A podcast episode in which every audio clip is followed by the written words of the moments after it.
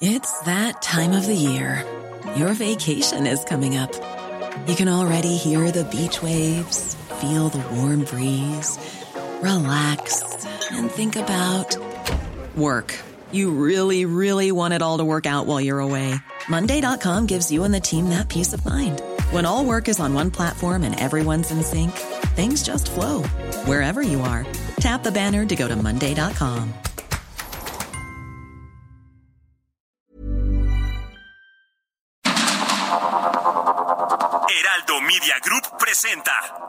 Sergio Sarmiento y Lupita Juárez. Información veraz y oportuna con un toque personal y humano. Por el Heraldo Radio, donde la H suena y ahora también se escucha.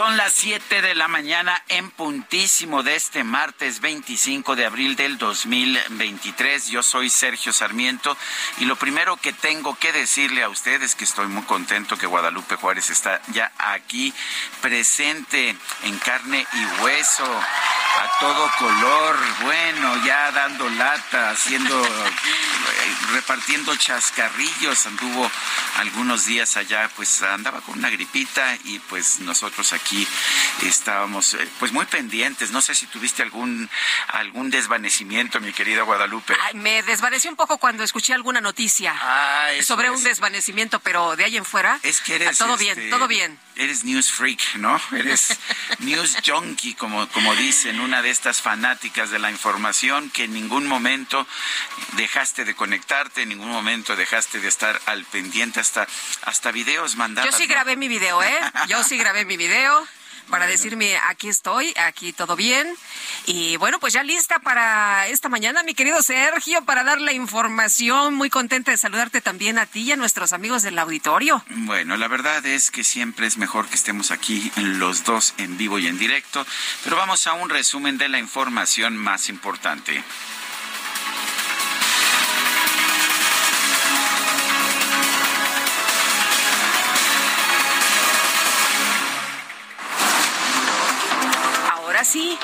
Ahora sí, ya. ¿cómo estás, Quique? Sí, Buenos ya de- días. Ya despertaron aquí, qué bueno. Un pellizco que le puso la productora. Pero vamos ya, este martes 25 de abril del 2023 amanece lleno de información.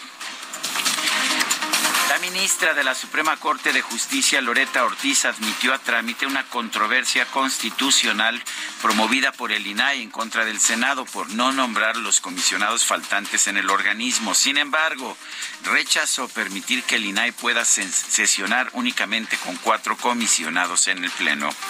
La Suprema Corte de Justicia avaló todas las facultades de la Guardia Nacional en materia migratoria, incluyendo la detención de extranjeros, así como el resguardo y vigilancia de las estancias migratorias.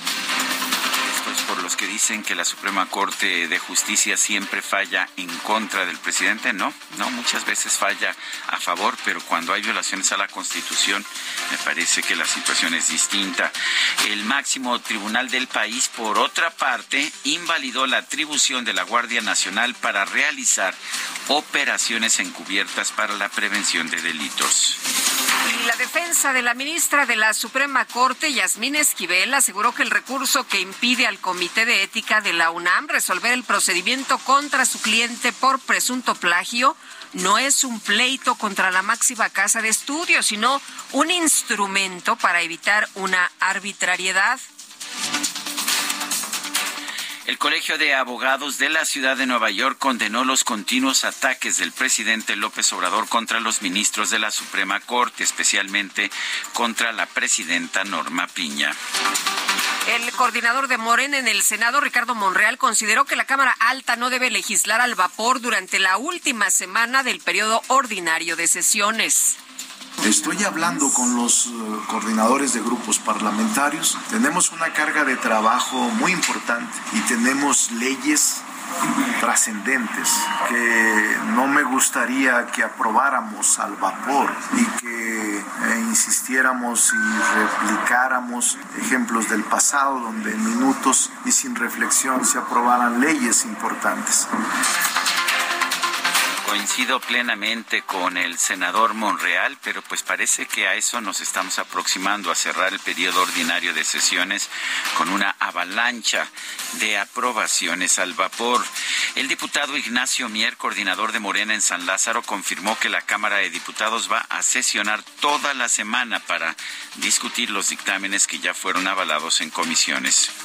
En el cierre del periodo legislativo también participa el Senado de la República y queremos nosotros facilitar el trabajo en el Senado de la República. Así lo acordamos el día de hoy, de tal manera que los dictámenes que hoy se van a desahogar son que habían sido aprobados, que estaban en mesa directiva y es el de precursores químicos, que es una obligación, una responsabilidad que ya lo estableció el propio presidente de la República para el control y erradicación del fentanilo en México. Ese es el dictamen que se va a discutir.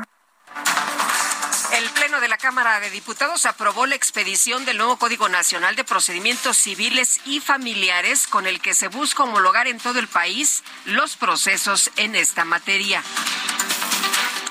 La Cámara de Diputados también aprobó modificaciones a la ley del ISTE a fin de permitir que el instituto solicite el descuento de hasta el 30% del salario de los trabajadores para el pago de créditos hipotecarios.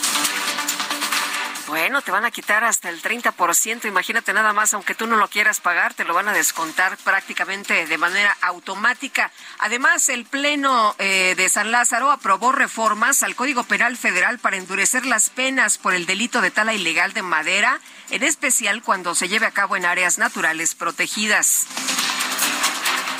¿Qué nos dicen los especialistas? Que no son las penas más altas lo que incide en que se lleven a cabo delitos es la impunidad, cuando no importa que te digan son siete años en vez de cinco, cuando pues sabes que puedes hacer, eh, cometer el delito con absoluta impunidad.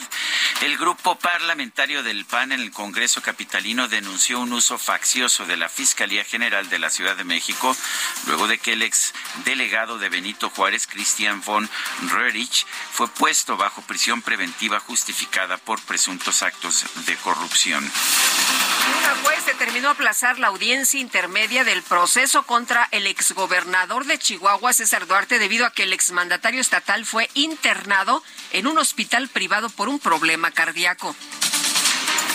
Un grupo de sujetos armados asesinó a balazos a Guillermo Ortega Cisneros, ex candidato del Partido Verde a la presidencia municipal de Atoyac de Álvarez, en Guerrero. En Michoacán se registró un enfrentamiento armado entre elementos del ejército y presuntos miembros del cártel Jalisco Nueva Generación. Se reportó un saldo de un militar muerto y seis civiles abatidos. La Comisión Nacional del Agua, la CONAGUA, suspendió todos sus trámites y procedimientos administrativos hasta la segunda semana de mayo, debido al hackeo que sufrieron sus sistemas informáticos el pasado 13 de abril. Recordarás a Guadalupe, recordará usted, amigo, que nos escucha, que cuando sucedió este hackeo, lo que dijo la Conagua es que ya estaba, que ya se había contenido el hackeo. Ahora resulta que no se pueden hacer trámites hasta la segunda semana de mayo por ese hackeo que supuestamente fue contenido de manera inmediata. Bueno, y el Instituto Mexicano del Seguro Social rechazó haber maquillado las cifras oficiales de las recetas surtidas en Nuevo León. Sin embargo, reconoció que ha dado instrucciones de sustituir los medicamentos en caso de desabasto. En redes sociales se difundieron videos que muestran una cascada formada en un cuarto de Hospital General de Subzona número 33 del IMSS en San Andrés, Tuxtla, Veracruz, tras el colapso del techo del inmueble por las fuertes lluvias registradas en el estado. Bueno, ni en Dinamarca tienen esas cascadas en el interior de los hospitales.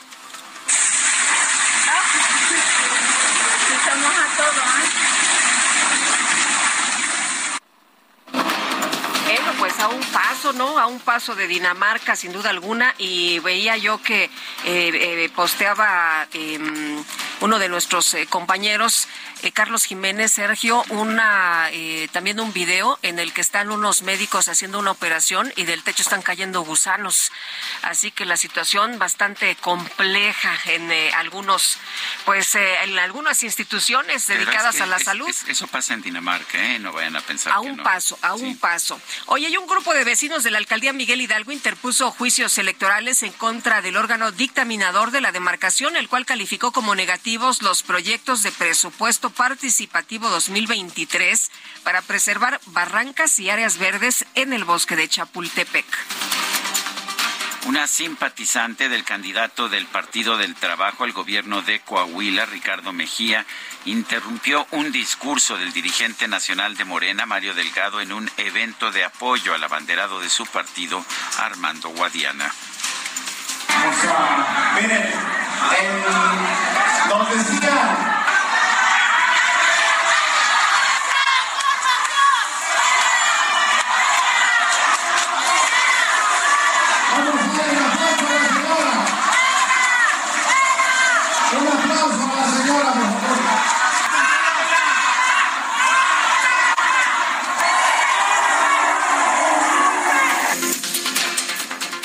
jefa de gobierno de la Ciudad de México, Claudia Sheinbaum, aseguró que hay muchas personas que desean con oraciones el bienestar del presidente López Obrador luego de que fue diagnosticado con COVID-19 tenemos uno de los presidentes más queridos de la historia de México. Y aparte de que en una situación de enfermedad uno nunca le desea mal a nadie, independientemente de si estás de acuerdo o no, qué persona sea. En particular con un presidente tan querido, pues yo estoy seguro que hay muchísimos mexicanos y mexicanas que están deseando con oraciones pues el bienestar del presidente. Bien, el presidente tiene COVID, muchos de ustedes han tenido COVID, parece que se sintió mal y entonces decidió suspender la gira y regresar. Y en el momento momento que pudo, pues lo subió a sus redes sociales. A través de Twitter, el secretario de Relaciones Exteriores, Marcelo Ebrard, agradeció los mensajes enviados por distintos líderes extranjeros para desear una pronta recuperación al presidente Andrés Manuel López Obrador. Y el canciller Marcelo Ebrard encabezó el arranque de los procesos de selección Benito Juárez 2023 para designar a los diplomáticos de carrera que serán propuestos al presidente de la República como embajadores de México en Kazajistán, Bangladesh, Pakistán, Costa de Marfil y Senegal. Se invita a los integrantes del Servicio Exterior Mexicano que deseen participar para seleccionar conforme al mérito que tengan en sus trayectorias, en sus propuestas, a cinco embajadoras y embajadores, que son las cinco nuevas embajadas que México ha decidido instalar en este año, 2023. Nunca había sucedido antes en la historia de la Cancillería. El presidente nos ha pedido que lo denominemos Benito Juárez en honor al más grande presidente de México, quien además tiene una especial significación para esta Cancillería, por razones evidentes, históricas. Pues sí, lugares para embajadores de carrera en Kazajistán, Bangladesh, Pakistán, Costa de Marfil y Senegal. Esto porque, pues curiosamente, ya saben, Reino Unido, eh, Francia, Alemania, todos los puestos más deseables, pues se van a los amigos del presidente. En un video, el presidente de los Estados Unidos, Joe Biden, anunció formalmente que va a contender por la reelección en los comicios de 2024. I know what I want the answer to be, and I think you do too. This is not a time to be complacent. That's why I'm running for reelection. Because I know America. I know we're good and decent people. I know we're still a country that believes in honesty and respect and treating each other with dignity. That we're a nation where we give hate no safe harbor. We believe that everyone is equal that everyone should be given a fair shot to succeed in this country. Thank you for choosing us. Bueno, pues sí hubo video del presidente. Con música y todo. Pero de los Estados Unidos. Eso es. bueno, y el presidente de Corea del Sur, John Suk Yeol, confirmó que este lunes viajó a la Unión Americana para sostener un encuentro con su homólogo de ese país, Joe Biden. El líder opositor venezolano Juan Guaidó cruzó a pie la frontera con Colombia para pedir un encuentro con las delegaciones internacionales que acudieron a ese país para participar en una conferencia sobre la crisis política venezolana. Pero ¿qué cree usted? Esta conferencia para que todas las partes puedan expresarse, pues no era para todos. A Juan Guaidó lo detuvieron, lo expulsaron del país y lo mandaron no a Venezuela, sino a Miami. El secretario general de la ONU, Antonio Guterres, llamó a parar la violencia en Sudán, ya que el conflicto armado en ese país amenaza con propagarse por toda la región. Bueno, ya en información deportiva, la FIFA confirmó la candidatura conjunta de México y Estados Unidos para ser sede del Mundial Femenil del 2023 y no del 2027, perdón, estaba yo pensando en la siguiente nota, si me permites, Guadalupe, aunque no está aquí Adriana Alcalá, se la mandé en el minuto en el que surgió, sí, nuestro ingeniero, ahora tenemos a Gustavo que anda por aquí, no sé por dónde anda, lo vi, aquí al buen Gus. al buen Gus, que no sé a qué equipo de fútbol americano le vaya, pero Adrián Alcalá es fanático de los Green Bay Packers y de también el coreback Aaron Rodgers. ¿Y qué crees, Guadalupe? ¿Qué pasó? Sus amores se van a tener que dividir porque resulta que los empacadores de Green Bay anunciaron ayer un acuerdo con los Jets de Nueva York para el traspaso de su quarterback estelar de tantos, de tantos años, Aaron Rodgers, cuatro veces el jugador más valioso de la NFL, se va a jugar con uno de los peores equipos de la liga, con los Jets de Nueva York pues esperemos que sea un intercambio que favorezca a los dos equipos. Bueno, me dicen que nuestro ingeniero tiene corazón de condominio, así que no te preocupes. Ah, no creo, no creo que sea el caso. No, yo creo que ahí sí su corazón es absolutamente, está absolutamente entregado a los Green Bay Packers. Son las 7 de la mañana con 16 minutos.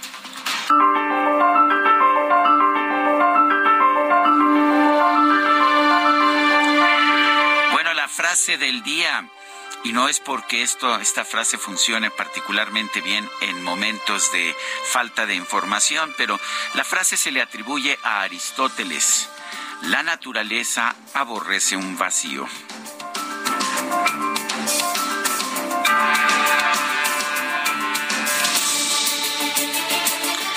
Bueno, las preguntas, las preguntas. ¿Debe ser pública la información de la salud del presidente de la República? La pregunta la hice ayer. Fíjate que hubo muchísima respuesta, Guadalupe.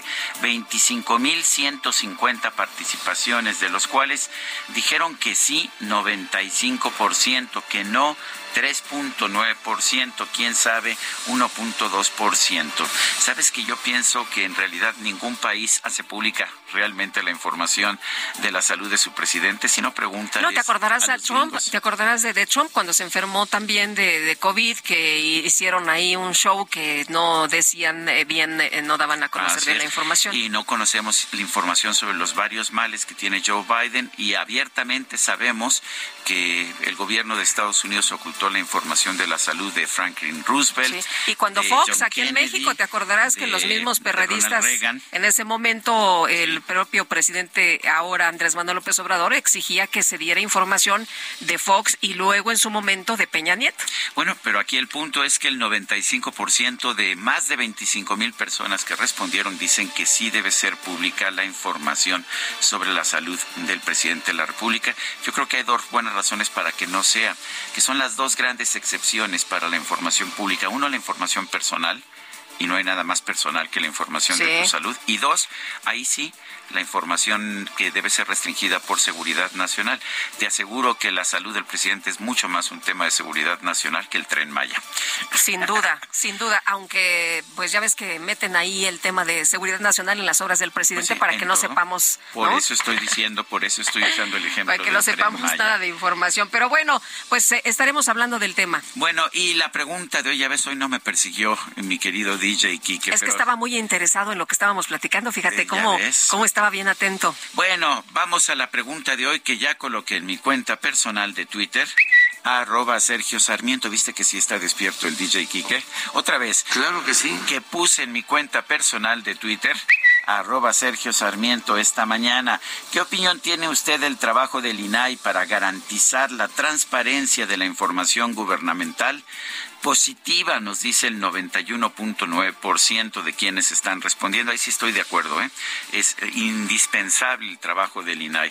Negativa, 5.1%, no sé, 3%, y en 55 minutos llevamos ya 2.428 votos.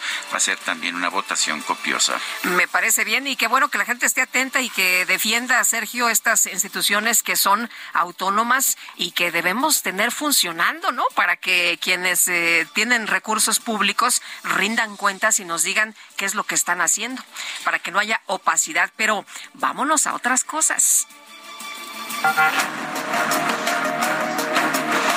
Las destacadas de El Heraldo de México. Bueno, aquí llegué yo. Llegó la magia, llegó el color, llegó la vida.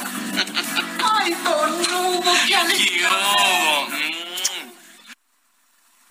ya, ya llegó la magia, llegó el color. Llegó DJ Kike. Llegó DJ Kike. ¿Cómo estás, Itzel González? Itzel viene de blanco, ¿eh? sí, sí, sí. No, el DJ Kike se, se echa porras él solo.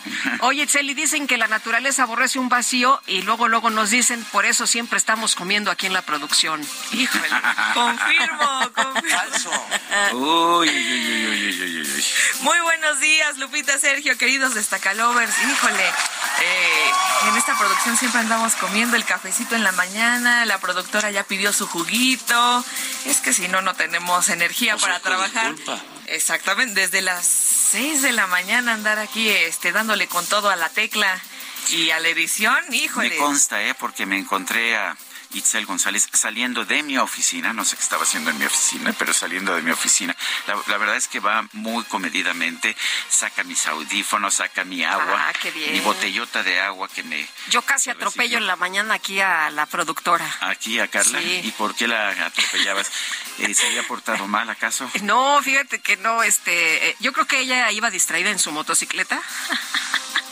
venía en su moto. Sí, casi nos damos un beso en la mañana. Ah, bueno. Pero, no es falso, pero se exagera. Con todo respeto. Con todo, respeto. eso sí, eso sí. Eso sí, como, como nos tratamos en esta H producción, con todo respeto. Y a lo que a lo que veníamos, ¿verdad? Ya se y nos a lo que veníamos porque hay que trabajar. Hoy es martes, martes 25 de abril. Hay pulso de la salud en la mañanera y mucha información en el Heraldo de México. Así que, que eh, así que comenzamos con las destacadas esta mañana. 3, 2, 1, 0. 3, 2, 1. Comenzamos con las destacadas.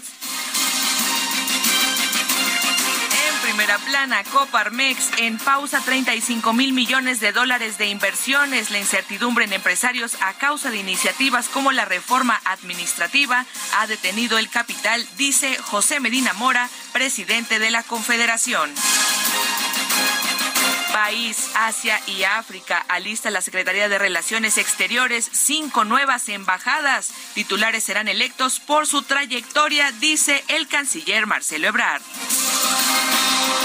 Ciudad de México en Chapultepec pide no abandonar animales. Exhorta el Congreso a hacer campaña para evitar dejar especies en el lago. Estados, Chiapas, avanza lento la caravana de migrantes. Calor agobia a extranjeros. Tardarán cinco días en llegar a Oaxaca. Orbe, Kenia investigan a una secta religiosa. Prometía el cielo si morían de hambre. Van 73 decesos. Meta, tragedia durante carrera. El jinete australiano Dean Holland murió ayer en su país natal después de un accidente a caballo durante la prueba inaugural del hipódromo de Donald. Y finalmente, en mercados, estrategia mantienen suspensión de traspaso en Afores. La CONSAR informó que esta acción sigue aún cuando ya hay plusvalías. Lupita, Sergio, amigos, hasta aquí las destacadas del Heraldo. Feliz martes. Gracias, Itzel. Muy buenos días. Sí, el secretario de Salud, decías que hoy es miércoles, eh, martes de salud, ¿verdad? El, pulso de la el pulso de la salud. El secretario de Salud informó que el presidente Andrés Manuel López Obrador presentó fiebre y cansancio por COVID, pero mejora. Dice que su corazón está en buen estado. Son las siete con veintitrés. Now you say you're lonely. You cry.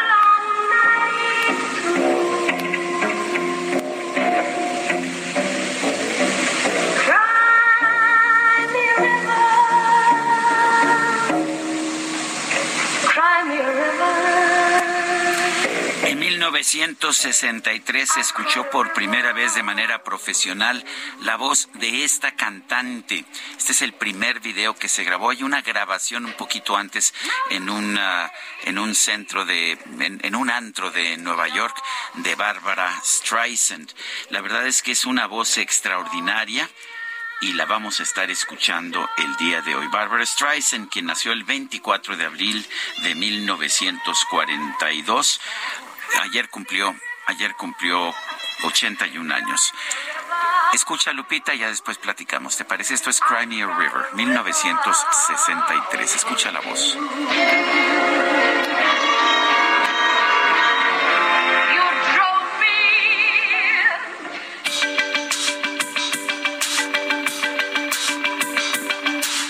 Sarmiento y Lupita Juárez quieren conocer tu opinión, tus comentarios o simplemente envía un saludo para ser más cálida esta mañana. Envía tus mensajes al WhatsApp 55 20 10 96 47.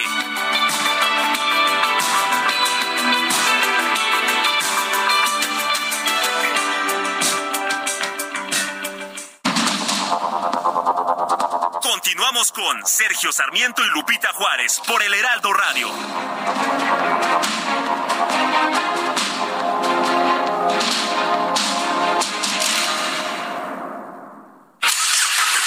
¿Viajas por carretera? Consulta la cuenta de Twitter Guardia Nacional Carreteras. En arroba gn-carreteras podrás revisar en tiempo real si hay accidentes o bloqueos, así como las condiciones del tránsito vehicular en las carreteras federales. Esta información evitará que te quedes atrapado y te ofrecerá posibles alternativas para completar tus viajes. Consulta arroba gn-carreteras y viaja seguro por las carreteras federales del país. Heraldo Media Group. funny. Yeah, the guy said, honey, you're a funny guy.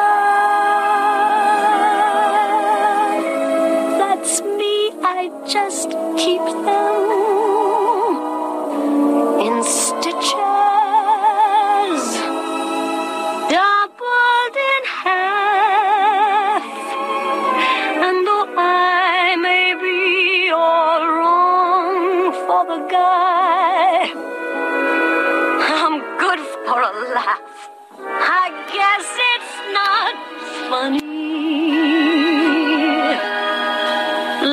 is far from sunny. Bueno, pues otra clásica, esto es Funny Girl. Barbara Streisand interpretó esta obra musical en, uh, el, en, el, en las pantallas en 1968 y se ganó su primer Oscar como mejor actriz. Funny Girl, una pues una obra muy importante, La chica rara, la chica graciosa eh, de William Wyler, fue quien dirigió, dirigió esta película musical en 1968. Y estamos escuchando algunas de las primeras interpretaciones de Barbara Streisand y tiene sus fans Barbara Streisand, ¿eh? no no podemos decir que no. Por ejemplo, eh, Luis Veller que nos escucha por allá en San Diego dice que Bárbara fue su su amor platónico. Bueno, dice también Sofía Loren. Ay, esos corazones, qué Sí. Bueno, vámonos a los mensajes. Dice una persona al auditorio, muy buen día, equipo del Heraldo. Saludos a Lupita y a Sergio. Ya tenemos tiempo en escucharlos. Un super favor, si es posible, felicitar a mi esposa y profesora, María Luisa, por sus 56 años de vida. Muchas gracias. Es lo que nos escribe Gerardo y a María Luisa le mandamos un fuerte abrazo. Dice otra persona, eh, buenos días, estimado dúo dinámico, bienvenida de regreso, Lupita. Quiero decirles que siempre me impresionan. ¿Cómo le hacen para transmitir cada uno por un lugar diferente? Se nota que son unos buenazos. Feliz día, firma Pablo. La verdad es que la, la tecnología ha mejorado muchísimo. Antes teníamos que llevarnos un aparatote llamado Comrex y nos enlazábamos por el Comrex. Era complicado, había que tener bastante conocimiento técnico. Ahora estamos una aplicación que realmente nos funciona muy bien. Luego tenemos problemas que no entendemos. Este, ayer empezábamos con problemas y después se mejoró la transmisión. Nunca Sí, supimos muy por raro. Nunca supimos qué pasó. Pasó, pero el asunto es que la tecnología nos ha hecho la vida mucho Bueno, más y fácil. la otra es que sí llevamos 18 años juntos, nos conocemos muy bien, nos respetamos y sabemos pues usar el uno es uno por uno, ¿verdad? Uno y uno. Uno y uno. Uno y uno. Bueno, dice otra persona, a ver, si quieres, si quieres continúa tu Lupita. Bueno, pues resulta que nos dice Amy Shehoa, me hiciste llorar de rabia, Sergio, al recordarme la inhumana tiranía que está ejerciendo este gobierno en el acceso a las vacunas y los medicamentos. Ni de broma me pongo la vacuna cubana. Yo todavía puedo maniobrar para irme a vacunar a Estados Unidos. Y los que no, qué coraje. Saludos cariñosos. Pues sí, yo no me he puesto la bivalente, pues porque no me he ido a vacunar a Estados Unidos, pero me parece muy injusto que solamente los ricos, quienes pueden viajar a Estados Unidos, puedan tener eh, una vacuna adecuada para... Oye, porque las eh, cortas miras de nuestros funcionarios impiden que tengamos este tipo de vacunas y medicamentos. Y en lo que hace a los antivirales, hoy cito en mi columna periodística precisamente lo que nos decía Paco Moreno el día de ayer. De hecho, lo acaba de leer ah, en, en su programa Ciro Gómez Leiva, a quien le agradezco y le mando un fuerte abrazo. Y lo que digo es lo siguiente, creo que tú le hiciste la pregunta original, Lupita. Comenta Francisco Moreno Sánchez, un médico respetado que pidió a un funcionario gubernamental remdesivir intravenoso para un paciente en un hospital privado. La respuesta fue, hasta que no lo aprendas a recetar, no te lo vamos a dar. No solo son crueles con los pacientes, también son arrogantes. Imagínate, Paco Moreno, uno de los mejores médicos de México. Y que le hayan contestado eso, qué barbaridad. Y es que le preguntábamos el día de ayer, Sergio, que eh, pues eh, cómo estaba la situación de los medicamentos. O sea, si existen los medicamentos, ¿por qué no te permiten que se los suministres a las personas, no?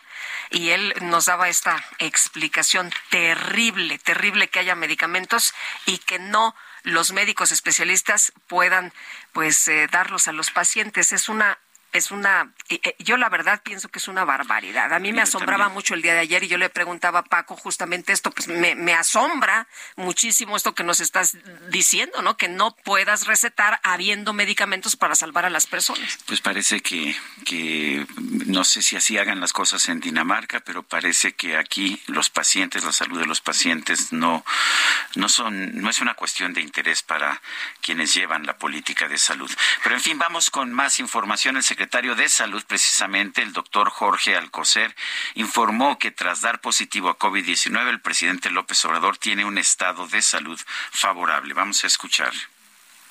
El, el estado de salud del señor presidente es bueno. La infección por el virus SARS-CoV-2 se confirmó en unas horas después de su inicio de sintomatología, como ustedes saben. De acuerdo al comportamiento de este virus al cabo de tres años de su actividad, durante la cual tomó varios caminos de infección este virus, el cuadro clínico de las afecciones actuales es leve, con síntomas de inflamación de las vías respiratorias altas, es decir, del el- el tracto respiratorio de la nariz, de la garganta, y desde luego con fiebre y cansancio. Esta sintomatología es la misma que el señor presidente, ha tenido. Con la toma de paracetamol, de líquidos, descanso, ha mejorado. Ustedes conocen que el señor presidente tiene el antecedente de haber sufrido un infarto al corazón. La evaluación actual en este tema es de normalidad.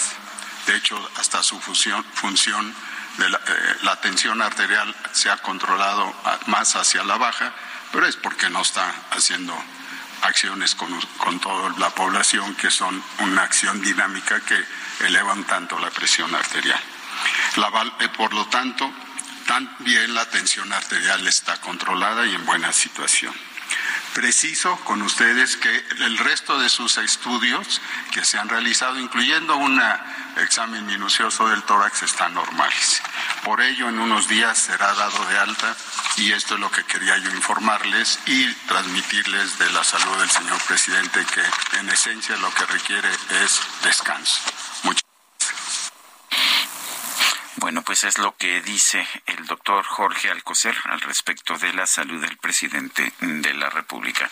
Pero no ha salido todavía el presidente en un video. Mucha gente decía, bueno, pues si está bien, que salga en un video como lo hizo ya en alguna ocasión anterior. Sí, ya se contagió tres veces, las dos anteriores inmediatamente publicó un video para informar que estaba bien. Ayer se comentó que podría eh, grabar un video para pues eh, dar información sobre su estado de salud, pero lo que estamos escuchando es el parte médico del secretario de Salud, Jorge Alcocer, que dice que el estado de salud del presidente es favorable. Y bueno, la ministra de la Suprema Corte de Justicia de la Nación, Loreta Ortiz, negó al INAI la solicitud para sesionar solo con cuatro comisionados. Diana Martínez, tienes todos los detalles, te escuchamos. Adelante. Así es, Sergio Lupita, muy buenos días. La ministra Loreta Ortiz negó al Instituto Nacional de Transparencia, Acceso a la Información y Protección de Datos Personales, el INAI, la solicitud para sesionar solo con cuatro comisionados. El instituto presentó una controversia constitucional contra el Senado por no designar a los comisionados que, que faltan, pues según el argumento del INAI, es que esto atenta contra su autonomía al no poder sesionar, pues la legislación establece que para funcionar se requieren al menos cinco integrantes en su demanda, el órgano autónomo pidió al máximo tribunal una suspensión para que el Pleno pueda sesionar con cuatro integrantes mientras se nombra a los otros tres. Ortiz notificó este lunes que admitió a trámite esa controversia constitucional, pero también que negó la suspensión. Ante esta negativa, el INAI informó que presentará un recurso de reclamación en contra de la decisión de la ministra. Hasta aquí mi reporte. Gracias, Diana. Muy buenos días. Alejandro Romano, abogado de la ministra Yasmín Esquivel, afirmó que las autoridades universitarias dicen tener lista ya una resolución, pero añade que no se han desahogado la totalidad de las pruebas ni los testimonios aportados. Dice que, pues, que las decisiones judiciales que han favorecido a Yasmín Esquivel, a la ministra Yasmín Esquivel, no son por abuso de autoridad, no son por influencia sino para defender sus derechos personales. Tito Garza Onofre es investigador del Instituto de Investigaciones Jurídicas de la Universidad Nacional. Lo tenemos en la línea telefónica. Tito Garza, gracias por tomar nuestra llamada. Eh, ¿Tú piensas que no se han desahogado todas las pruebas que se tengan que desahogar en esta investigación que se está haciendo en la Comisión de Ética de la UNAM?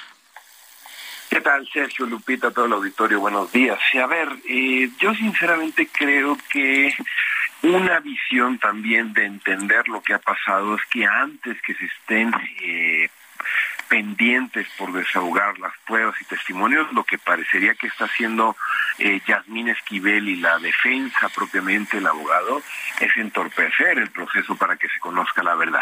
¿sí?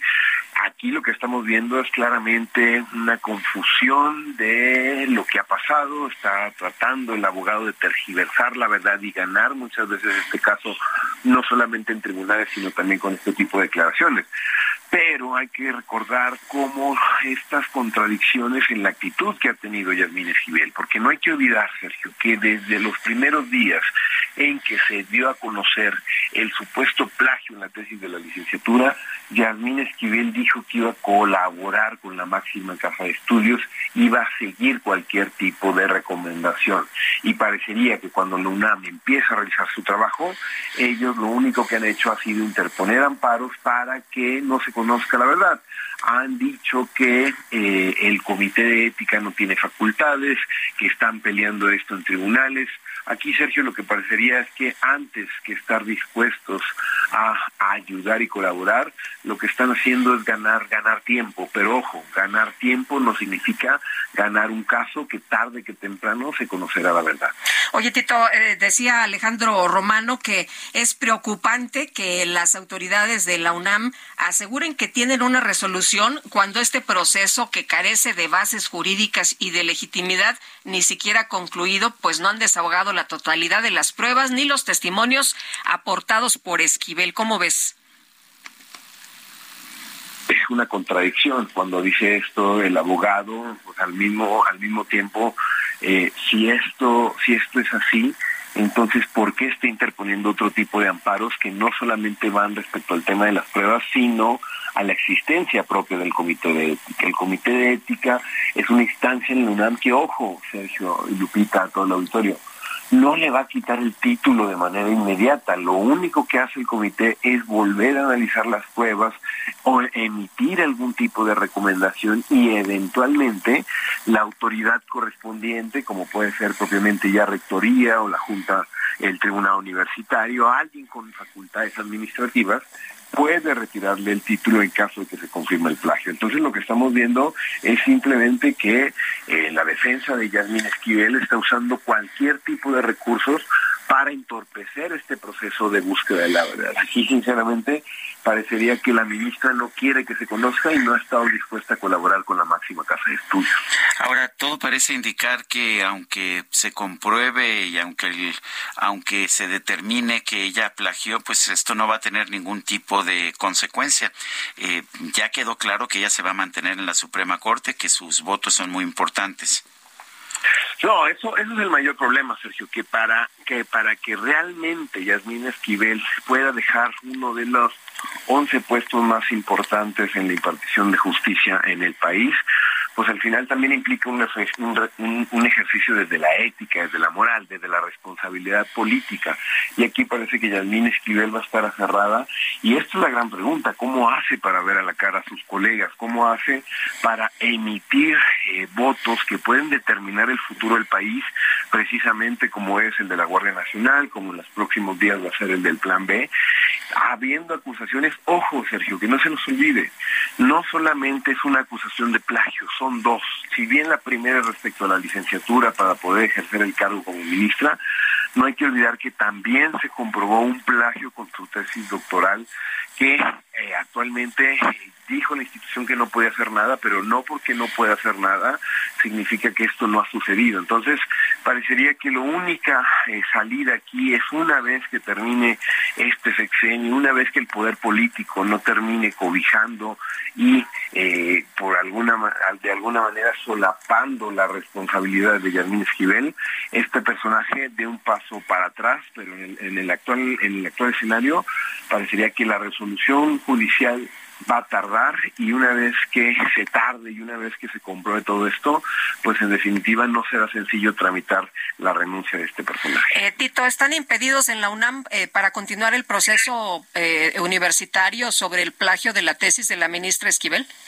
Por el momento, por el momento sí, en ocasión que, pues eso, el abogado y Yasmín Esquivel abrieron otro frente de ataque, eh, defendiéndose ahora no en los juzgados federales, que ya había ganado la UNAM, que ya estaba lista para emitir la resolución, sino en los juzgados locales de la Ciudad de México. Ahí se acaba de eh, Yasmín Esquivel ganar otro, pero parecería eso, que son patadas de grado, que son estrategias para ganar tiempo. De nueva cuenta, la UNAM anunció que se estará combatiendo dicha resolución, pero pues esto nos habla de la calidad moral y de la estatura ética del personaje, ¿no? Parecería que eh, por más que la UNAM esté haciendo su trabajo, está accionando a toda la burocracia de la UNAM para que se pueda continuar con el trabajo del comité de ética. Este personaje está ideando, está buscando todas las salidas posibles y pues aquí no, que no se hable de que colabore y respeta al UNAM y que son sus derechos. Aquí es una persona que ha sido tramposa y ha sido chantajista con la estrategia que ha utilizado, simple y sencillamente para que no se conozca la verdad. Bueno, pues yo quiero agradecerte, Tito Garza Onofre, investigador del Instituto de Investigaciones Jurídicas de la UNAM, esta conversación. Gracias por la invitación, querido Sergio. Gracias a ti. Gracias, muy buenos días. Y bueno, hace unos minutos llegó Francisco Garduño, el titular del Instituto Nacional de Migración, al Centro Penal Federal de Ciudad Juárez. Hay que recordar que se difirió la audiencia que tenía el día 21, se pasó para el día de hoy y estaremos pendientes. La audiencia es a las nueve con quince minutos. Tendrá que dar su testimonio sobre los hechos donde murieron calcinadas eh, 40 personas allá en Ciudad Juárez. Y bueno, vámonos con Elia Castillo, que nos tiene más información. El Pleno de la Cámara de Diputados aprobó en lo general y en lo particular el dictamen que expide el nuevo Código Nacional de Procedimientos Civiles y Familiares. Elia, ¿qué tal? Buenos días. Muy buenos días, Sergio Lupita. Los saludo con mucho gusto a ustedes y al auditorio. Así es, con unanimidad de 481 votos, el Pleno de la Cámara de Diputados aprobó en lo general y en lo particular el dictamen que expide el nuevo Código Nacional de Procedimientos Civiles y Familiares, que simplificará los procesos con la aplicación de la oralidad. Se prevé que los juicios se resuelvan hasta en 30 días. Además, será supletorio de al menos 50 ordenamientos federales. El proyecto fue turnado al Ejecutivo para su publicación en el diario oficial de la Federación. El código que entrará en vigor en 2027 porque se dejará correr un plazo de cuatro años para que lo conozcan los impartidores de justicia, crea una legislación única que estandariza plazos, criterios y procedimientos judiciales que se llevan a cabo para la solución de controversias en las 32 entidades del país. Al fundamentar el dictamen, el presidente de la Comisión de Justicia, el panista Felipe Fernando Macías, señaló que el nuevo Código Nacional de Procedimientos Civiles y familiares es la legislación más importante y de mucho mayor calado aprobada en materia jurídica desde la reforma penal de 2008. Detalló que en el país hay cerca de un millón quinientos mil litigios, de los cuales el 64% son en materia civil y familiar. Por ello dijo que este código se puede convertir en un verdadero instrumento de pacificación social para que los conflictos que se dan desde el núcleo se puedan atajar desde ahí y no puedan derivarse en hechos violentos Escuchemos parte de lo que comentó al respecto. Con este nuevo código le decimos a las madres de familia que terminan esos viacrucis de estar persiguiendo a los padres que no dan pensión alimenticia y se podrán dar ahora pensiones provisionales en menos de 24 horas. Y los centros de trabajo de los poderes judiciales tendrán que dar en menos de tres días los descuentos a los deudores. Con esto avanzamos en una lucha histórica a favor de las mujeres. Con este nuevo ordenamiento se podrán tener sentencias de divorcio en menos de 15 días y adopciones en pocos meses. Se agrega el concepto de juicios sumarios orales para que los consejos de la judicatura y los poderes judiciales en los estados decidan cuáles de estos procesos civiles se podrán dirimir en menos de 30 días y de manera oral. Se podrán otorgar medidas de protección inmediatas cuando se trate de violencia de género, con lo que se abona al combate a la violencia contra la mujer, señala este proyecto. En su oportunidad, la diputada de Morena, Leida Lavés, detalló que entre los cambios más radicales está la eliminación del procedimiento relacionado con la declaración del acto de interdicción. En su lugar se reconoce que todas las personas mayores de 18 años tienen capacidad jurídica, así como para ejercer su derecho a decidir mediante apoyos. Con el nuevo código se privilegiará la oralidad, se establecerá el uso y aprovechamiento de las tecnologías de información para la digitalización de todos los procesos para realizar notificaciones, excepto emplazamientos mediante el uso de correo electrónico bajo una perspectiva de género para eficientar las soluciones de las querellas. Este es el reporte que les tengo. Muy buen día. Elia, muchas gracias. Muy buenos días. Pues una buena noticia, ¿no? Dentro de todo lo que eh, hay malo, qué bueno que se haga más eficiente y que pues sea rápido y en favor de los ciudadanos.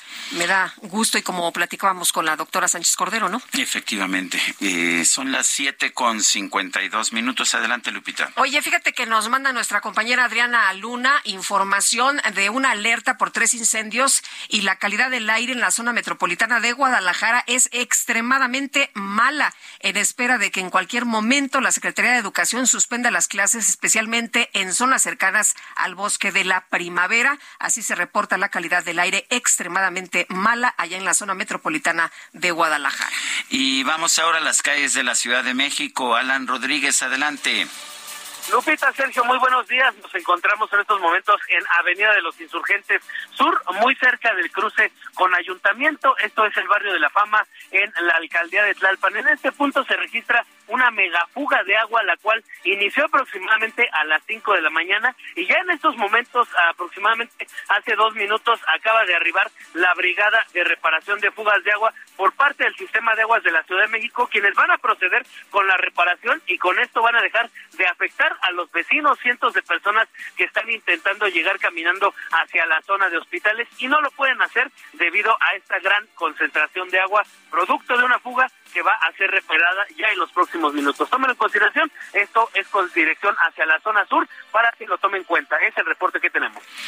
Muy bien, gracias Alan Rodríguez. Son las 7 de la mañana con 53 minutos. Quiero recordarle a usted nuestro número de WhatsApp el 55 2010 96 47. Mándenos sus mensajes, pueden ser escritos, pueden ser mensajes de voz. Le recuerdo también nuestra cuenta en Twitter, arroba Sergio y Lupita, repito, arroba Sergio y Lupita. Le recomiendo también darle seguimiento a la cuenta de arroba Heraldo de México. Vamos a una pausa y regresamos en un momento más.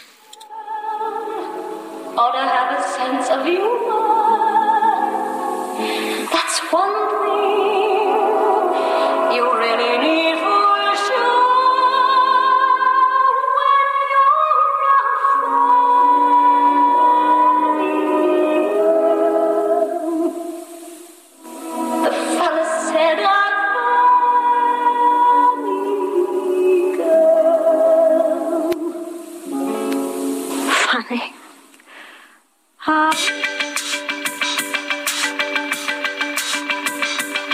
Sergio Sarmiento y Lupita Juárez quieren conocer tu opinión, tus comentarios o simplemente envía un saludo para ser más cálida esta mañana. Envía tus mensajes al WhatsApp 55 20 10 96 47.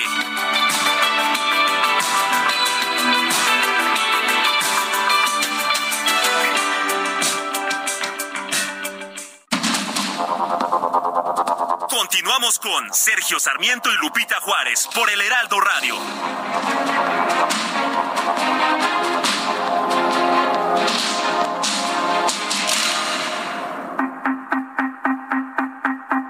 Este 25 de abril se celebra el Día Internacional del ADN, con el fin de conmemorar el descubrimiento de la estructura en doble hélice del ácido desoxirribonucleico, considerado uno de los hallazgos científicos más importantes del siglo XX.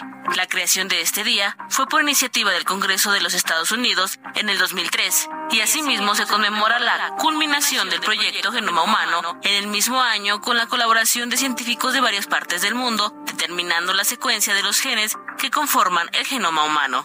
El ADN es un ácido nucleico que contiene toda la información genética hereditaria de los seres vivos conjuntamente con el ácido ribonucleico. Contiene las secuencias para la creación de aminoácidos, los cuales generarán las proteínas vitales para el funcionamiento de los organismos. El ADN se empaqueta en cromosomas al momento de la meiosis o división celular, mientras que el gen es un segmento de la cadena del ADN que define o expresa la determinación de la característica hereditaria.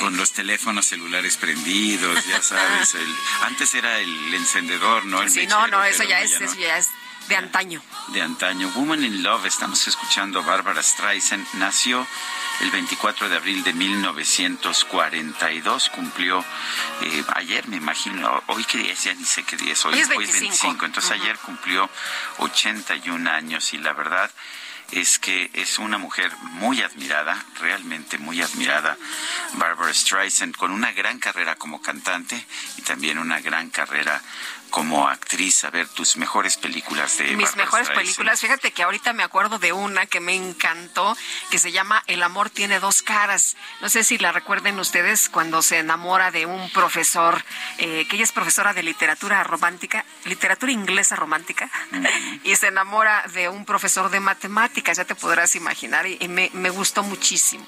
Bueno, a mí, yo creo que mi película favorita es The Way We Were, que le pusieron aquí en México Nuestros Años Felices, The Way We Were, una película de 1973 de Sidney Pollack, el director, que me parece extraordinario. Y la verdad es que sí, este, sí me ha parecido, eh, no sé si te acuerdas con Robert Redford, una historia de amor muy complicada. Este, eh, es mi película favorita, me parece, de... Híjole, de. Robert Redford debería de, de- de conocerla porque me encanta él, este, Bueno, pero es, no la es recuerdo. en que ella es una activista, se conocen en la universidad, ella es una activista y él es como un, un ah, eh, pues un estudiante de estos modelos, este rubio y atleta y que hace todo bien, y ella es una estudiante judía así como medio acomplejada, pero activista política, y terminan por encontrar el amor de forma inédita, tienen una relación, tienen una hija y después eh, se divorcian. Eh, una película muy realista en ciertas, en ciertas Sí. cosas que a mí, a mí me gustó. Si no la has visto, La voy a ver. es una de las grandes películas. Es larga, tienes son como tres horas, tienes que, que poner tus palomitas, este, eh, pones junto al Dune y, y entre los dos se echan la película. Vale la pena. Me parece muy bien. Oye, esta mujer que decías actriz, pero también productora y bueno, es que en directora. todo. también también en música, ¿eh? no solamente cantante, también se convirtió en una gran productora musical, Barbara Bueno, Streisand.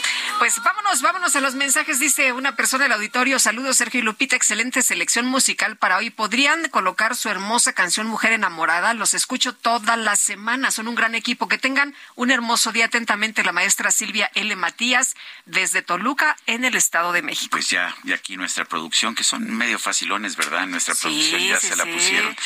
Dice A la menor provocación. Dice otra persona, hola Sergio y Lupita, soy Mercedes Ávila de Texcoco. Buenos días, la mayor fan de Bárbara es Fran Fine, la señorita Fine, la niñera. Ah, bueno, pues, No, no me acuerdo, pero... pero también es de Brooklyn, las, los dos son Sí, de... sí, Bárbara sí. Streisand es de Brooklyn y tiene, eh, digo, después moderó su acento, pero tiene un acento de Brooklyn que es como tener acento de Tepito, que para qué te cuento.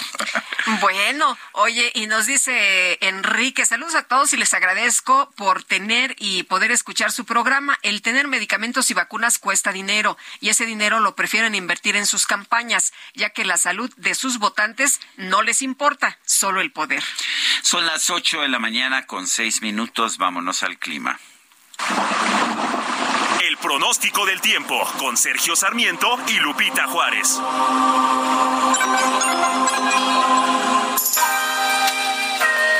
Livia González, meteoróloga del Servicio Meteorológico Nacional de la Conagua. Cuéntanos qué nos tienes esta mañana.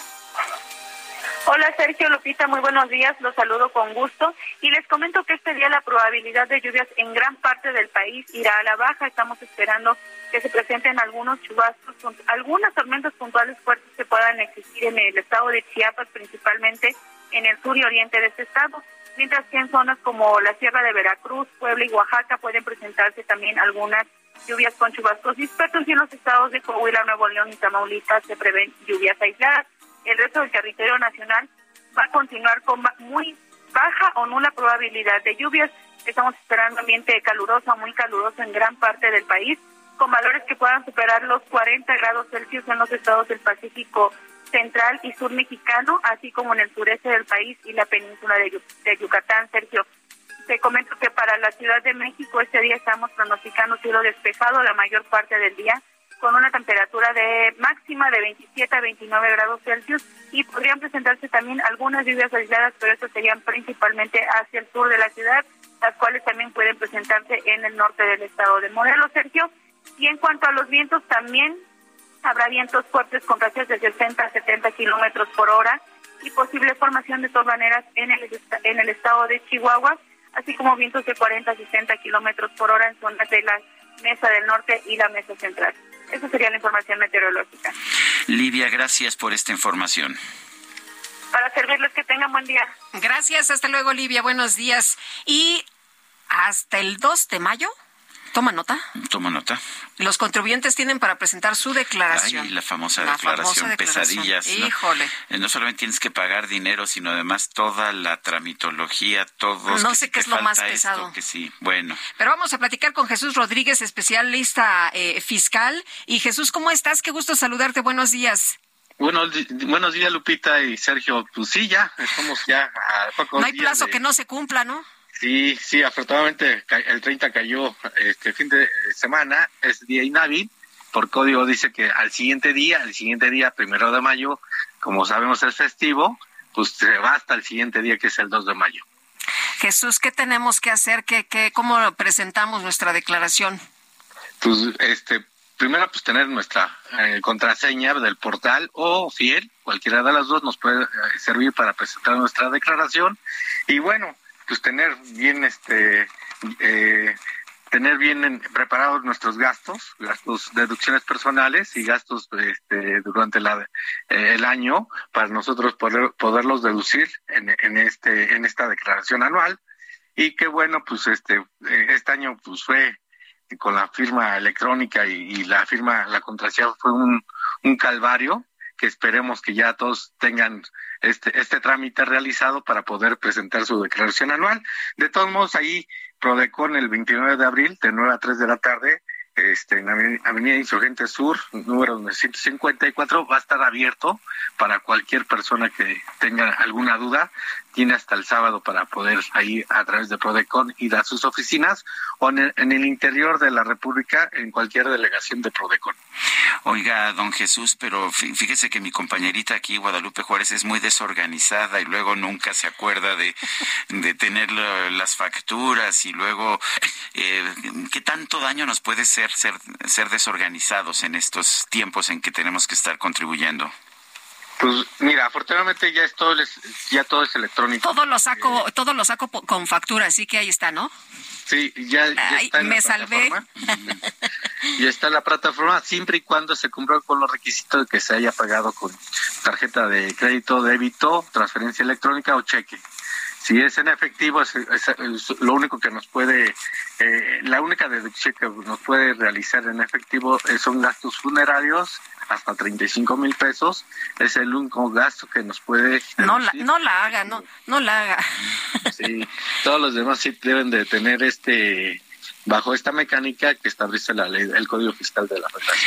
Oiga, ¿qué tan complicado es este sistema? Yo veo a, los gringos, perdón que así lo diga, y pues es mucho más sencillo su sistema y si pagaron con tarjeta de crédito no tienen que sacar una factura y que la factura esté registrada y que sea con el 4.0 y no sé qué. Simple y sencillamente tienen ahí su, su voucher de la tarjeta de crédito y ya con eso se puede hacer la, la deducción. ¿Por qué no podemos tener un sistema tan- también igual de sencillo? Lo que pasa es que ya es la confianza aquí, desafortunadamente no hay confianza, nuestro gobierno no confía en el contribuyente, que a pesar de la campaña que del actual presidente que nos iba a confiar, eh, eh, especialmente en, en impuestos, que va a haber confianza, pues no ha habido, no ha habido esa confianza. En Estados Unidos sabemos que todo es a base de la confianza y, y la, la gente que no, con- bueno, que, que no que, que, ten- que no eh, brinden esa confianza, pues tienen penas hasta de cárcel, ¿no? Allá Dijeron que iba a ser prácticamente alea- aleatorio, ¿no? Que nos iban a tener tanta confianza de, de que pagábamos nuestros impuestos que no iba a haber ningún problema. Sí, tan es así que crearon el régimen de, de confianza, ¿no? O sea, de- tan es así este, la campaña, pero pues no así tiene, pues simplemente, pues palabras, porque en realidad es muy complejo, es muy complejo la declaración. Nosotros hemos visto por ahí, este, casos en que no cargan las facturas, entonces se tiene que meter unas aclaraciones para que la autoridad, eh, cuando vengan a revisarnos, pues tengamos el antecedente de que sí se pidió eh, la aclaración de algunos recibos que no aparecen dentro de la declaración. Actualmente, pues en la plataforma este, aparece supuestamente todo, pero no quiere decir que esté todo. Entonces sí hay que tener cuidado con todas las deducciones, tener ese control para poder nosotros deducir eh, o en caso hacer una aclaración eh, en este en el futuro. El, ah, lo que he visto es que con este control que tiene el SAT sí ha subido la recaudación, sí han sido más exitosos. ¿Cómo la ve usted? Sí, sí, de hecho acaba de sacar las cifras, ¿no? Este, cada mes saca sus cifras y pues está rompiendo récord de recaudación, ¿no?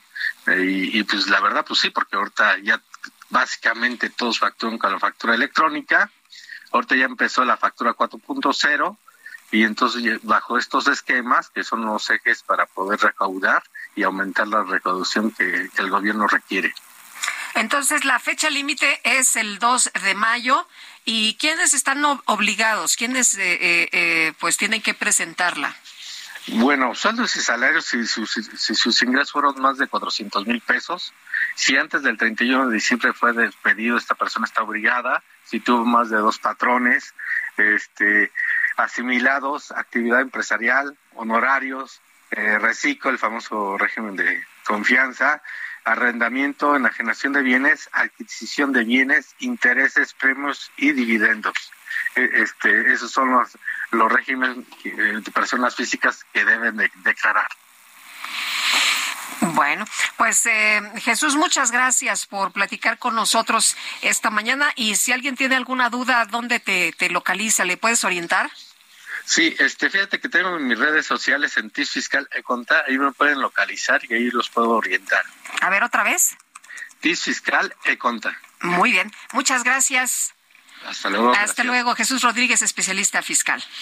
Bueno, pues la Coparmex en la Ciudad de México está viendo con buenos ojos estos espectáculos masivos que se van a llevar a cabo en, en la ciudad. Uno de ellos es el de Rosalía, que ha generado pues un gran interés. Lo que nos dicen es que esto pues va a beneficiar a muchas empresas, a empresas productivas de la Ciudad de México. Armando Culebro es presidente de la Comisión de Turismo de Coparmex Ciudad de México. Armando Culebro, gracias por tomar nuestra llamada. Cuéntanos cuáles son, Armando, pues las expectativas que generan estos eventos masivos en la Ciudad de México. Eh, sé que, eh, a ver, yo, estaba pensando en el concierto de Rosalía, pero me están diciendo que, se, que te referías a Maluma y al juego de la, de la, de la MLB, la, las ligas mayores de béisbol. Pero en fin, cuéntanos, Armando. Hola, muy buenos días. Saludos a todos eh, a su auditorio, agradeciendo que nos permitan estos estos este, micrófonos. Fíjate que no, sí, sí me refiero también al, al concierto de Rosalía y, y me gustaría dar el, el ejemplo específicamente de, de, Rosalía, que tenemos muchos ejemplos. Tenemos la Fórmula 1, tenemos la, la NFL, tenemos la NBA, ahora que tenemos el juego de, gigantes, de, gigantes este, ahí en el parque eh, Harperloo, los grandes conciertos. ¿Qué pasa? Por ejemplo, en específico este concierto que tenemos el viernes 28 en el Zócalo. Muchos de los fans de Rosalía usan los servicios alrededor del Zócalo de la Ciudad de México y eso genera una gran derrama económica para todos los servicios. Eh, el ejemplo son los hoteles. Los hoteles hoy día, hablando con mi amigo Rafa García de la Asociación de Hoteles, eh, los hoteles están saturados, los balcones, por ejemplo el balcón del Majestic está este lleno, no tiene ya ya capacidad porque ya está eh, totalmente reservado.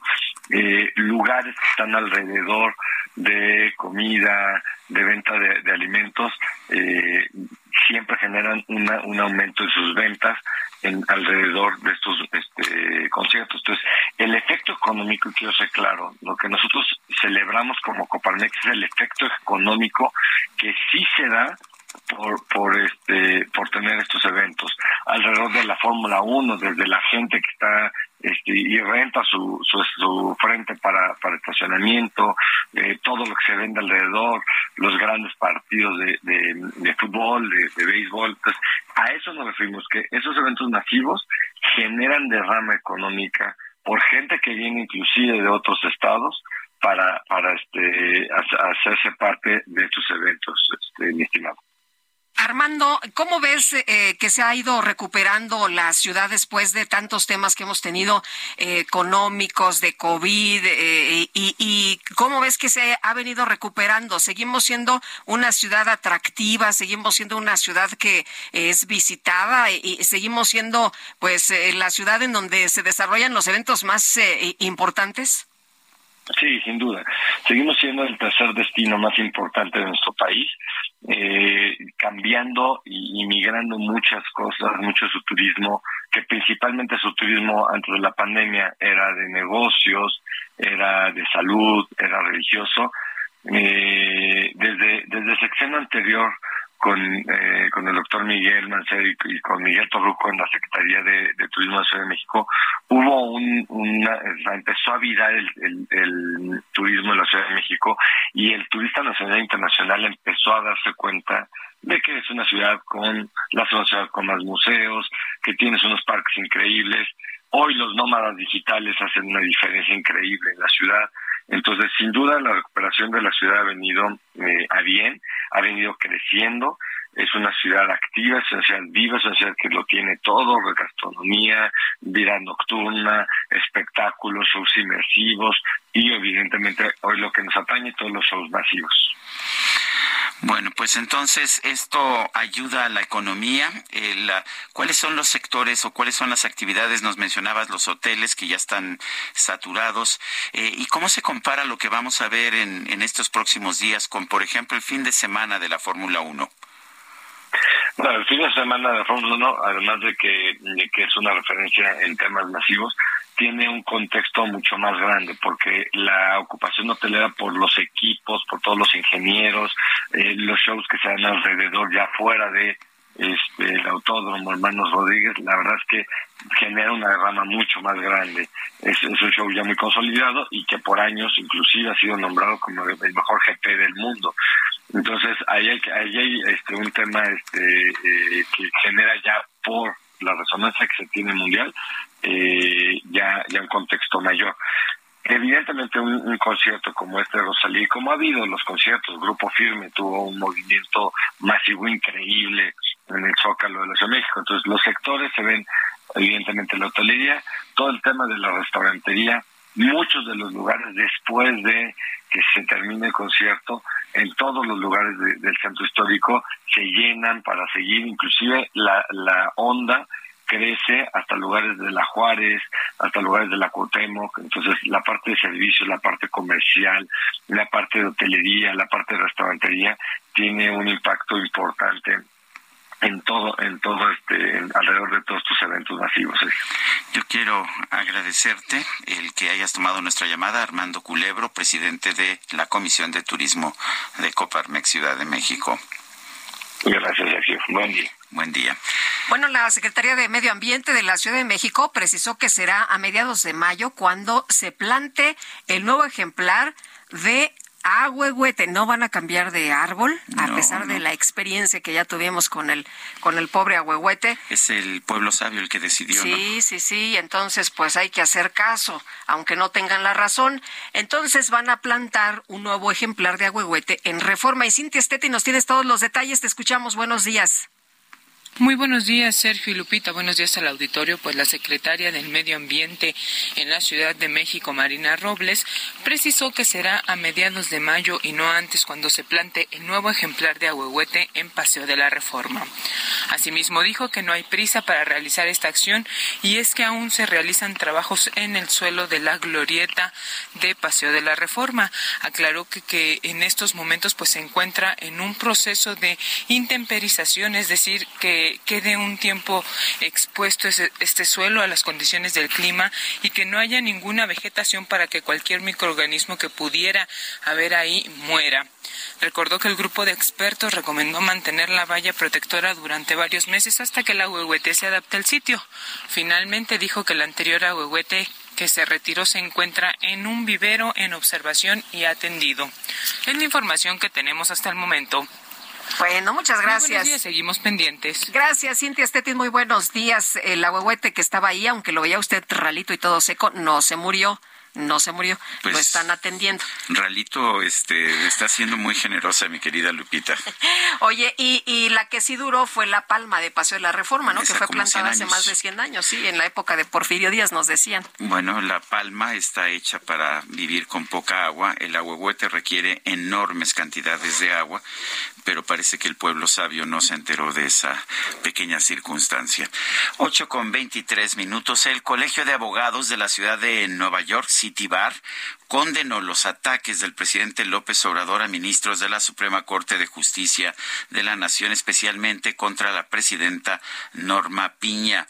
Dijo la institución, estos ataques constantes comprometen la autonomía del Poder Judicial y ponen en peligro el Estado de Derecho en México.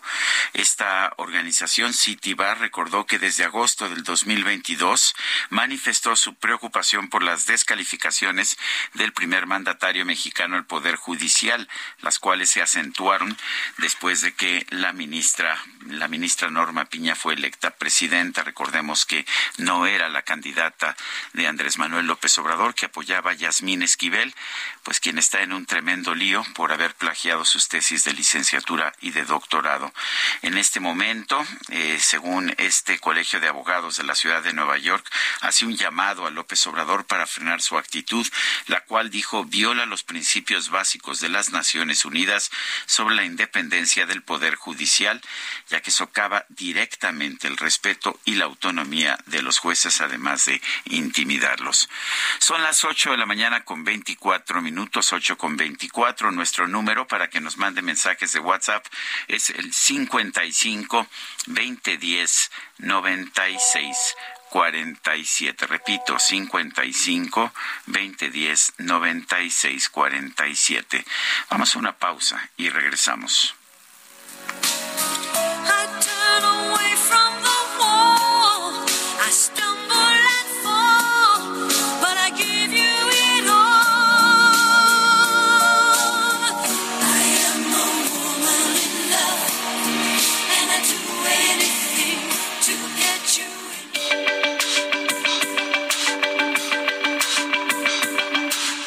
Sarmiento y Lupita Juárez quieren conocer tu opinión, tus comentarios o simplemente envía un saludo para hacer más cálida esta mañana. Envía tus mensajes al WhatsApp 55 20 10 96 47. Everyone knows therapy is great for solving problems, but getting therapy has its own problems too, like finding the right therapist, fitting into their schedule, and of course, the cost. Well, BetterHelp can solve those problems. It's totally online and built around your schedule. It's surprisingly affordable too. Connect with a credentialed therapist by phone, video, or online chat, all from the comfort of your home. Visit betterhelp.com to learn more and save 10% on your first month. That's BetterHelp, H E L P.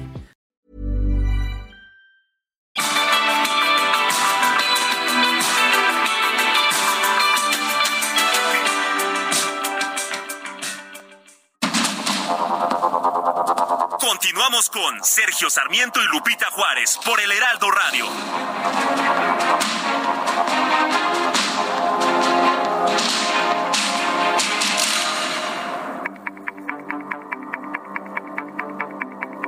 Jaque Mate con Sergio Sarmiento.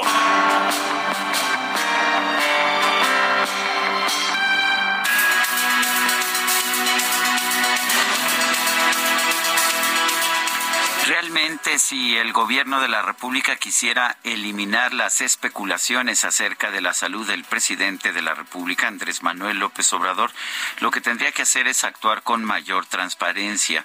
Las palabras del doctor Jorge Alcocer, el secretario de Salud esta mañana, no son de ninguna forma un reporte médico fidedigno. Un reporte médico, lo vemos en otros países del mundo, es preciso, nos dice exactamente cuál es la condición del paciente, eh, tiene, tiene una, una terminología técnica, eh, se presenta por escrito y se presenta por igual a todos los medios de comunicación. Lo que vimos fue una simple declaración del secretario de Salud de que el presidente está muy bien, pero pues eso no resuelve las dudas. Estoy convencido, como lo señalaba ayer aquí en este espacio, que el vacío de información es lo que genera las especulaciones y los rumores. Lo que estamos viendo, de hecho, actualmente es que este vacío de información se mantiene. Pareciera que el propio gobierno de la República quiere incrementar los rumores acerca de la salud del presidente de la República. Solamente así se explica la falta de información técnica fidedigna acerca de la salud del presidente. Yo soy Sergio Sarmiento y lo invito a reflexionar.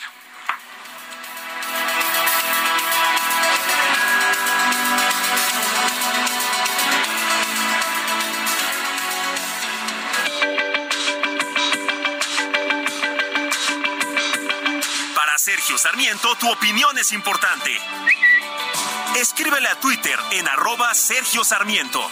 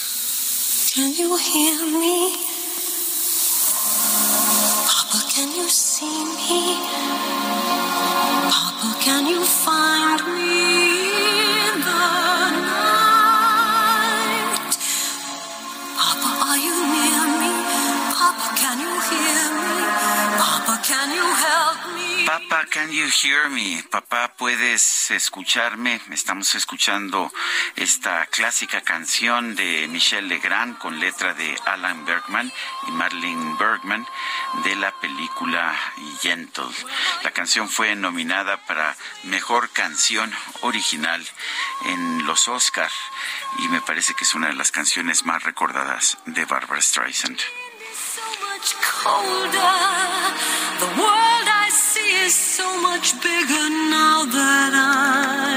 Bueno, y nos dice una persona al auditorio, hola, buenos días, por favor pongan música de Bárbara de su película maravillosa Gentle, la de Papa Can You Hear Me. Recomiendo enormemente esa película por profunda y hermosa crítica al machismo de la época en que se desarrolla en la cultura judía, más su mensaje es aplicable a nuestros tiempos y en todas las culturas. Soy Ceci Sierra, mexicana, desde Guadalajara, Jalisco, donde todo huele a humo el día de hoy. Pues sí, por estos incendios, son tres incendios que se han registrado. Y dice otra persona, esa película El espejo tiene dos caras es muy buena. Mi favorita de Barbara Streisand es Gentle, de una chica judía, hija de un rabino que refleja el amor incondicional entre padre e hija. Gracias por todo. María Teresa, para mí claramente mi película favorita de Barbara Streisand es The Way We Were, nuestros años felices. Ya le pasé los datos precisamente a Guadalupe Sí, Juárez para, que me ponga a verla este para- fin de para semana. un sabadazo, digamos. Qué rico, muy bien. Oye, pues eh, vámonos a más información y la ministra de la Suprema Corte de Justicia, Loreta Ortiz, admitió a trámite una controversia constitucional promovida por el INAI en contra del Senado por no nombrar a los comisionados faltantes en el organismo. Sin embargo, pues rechazó permitir que el INAI pueda sesionar únicamente con cuatro comisionados en el Pleno. Se habla que, pues de acuerdo con la ley, tendrían que ser cinco para poder sesionar. Eh, los comisionados eh, acudieron o recurrieron a la Suprema Corte y ahora tengo entendido que lo verán a la Corte Internacional. Adrián Alcalá, comisionado del INAI, qué gusto saludarte esta mañana. Muy buenos días. ¿Qué tal, Lupita y Sergio? Gusto en saludarlos a ustedes y, por supuesto, a toda su audiencia. Y gracias por el espacio para platicar sobre este tema que es de gran relevancia. e. Oye, pues no, no les permitió eh, la Suprema Corte a través de la ministra eh, Loreta Ortiz. De hecho, mucho se dice que pues la ministra los ha congelado. Cuéntanos cómo ven ustedes esta decisión y qué es lo que sigue. Gracias. Mire, nosotros promovimos, sin obviamente sin dejar de lado que la facultad constitucional para integrar al Pleno del INAI le corresponde al Senado de la República y que estamos optimistas que en estos días que faltan en este periodo ordinario pueda haber la designación de comisionados. Eh, nosotros promovimos efectivamente esa controversia pidiendo que una legislación como es la Ley Federal de Transparencia no puede estar por encima de la Constitución. La Constitución establece en el artículo sexto que el Pleno del INAI se integrará por siete comisionadas y comisionados y que somos garantes de los derechos de acceso a la información. Entonces dijimos, por favor, o sea, no puede estar por encima la ley, eh, la ley que establece este quórum por encima de la Constitución porque somos garantes. Entonces, bajo los principios de, de interpretación de los derechos humanos, pues permítanos sesionar con cuatro comisionados porque la ausencia de quórum que es la primera vez, dicho sea de paso, que sucede en 20 años que el INAI no sesiona por falta de quórum, no es atribuible a nosotros, es atribuible a un cuerpo, a un poder diferente y por lo por lo tanto no podemos dejar en en vilo, en la incertidumbre derechos humanos como son el de la protección y el del acceso a la información pública, de la protección de datos y el del acceso a la información pública. Y la ministra no conocemos ahorita eh, los argumentos que expuso en su en su auto o en su determinación de negar la suspensión. Estamos en espera, pero lo que sí es, eh, Lupita y Sergio, eh, hemos sido contundentes. Vamos a agotar los recursos necesarios que estén a nuestro alcance. Lo que sigue es analizar estos acuerdos, este acuerdo, e ir a la reclamación ante, de, se determine ante la propia sala, puede ser ante otra sala que lo turnen, e incluso ante el propio Pleno de la Suprema Corte para que determinen eh, sobre los alcances de esta de esta impugnación que nosotros haremos y si es necesario ir ante los los este, organismos internacionales que así proceda para defender no los intereses de los cuatro comisionados que integramos el pleno ahorita del INAI, sino los intereses y los derechos de mexicanas y de mexicanos que cada día piden información, que cada día sienten vulnerados sus derechos. De hecho, un dato, ahorita si hubiéramos sesionado estas tres semanas que no tenemos el quórum mínimo requerido por la ley, hubiéramos resuelto 849 recursos de, de revisión.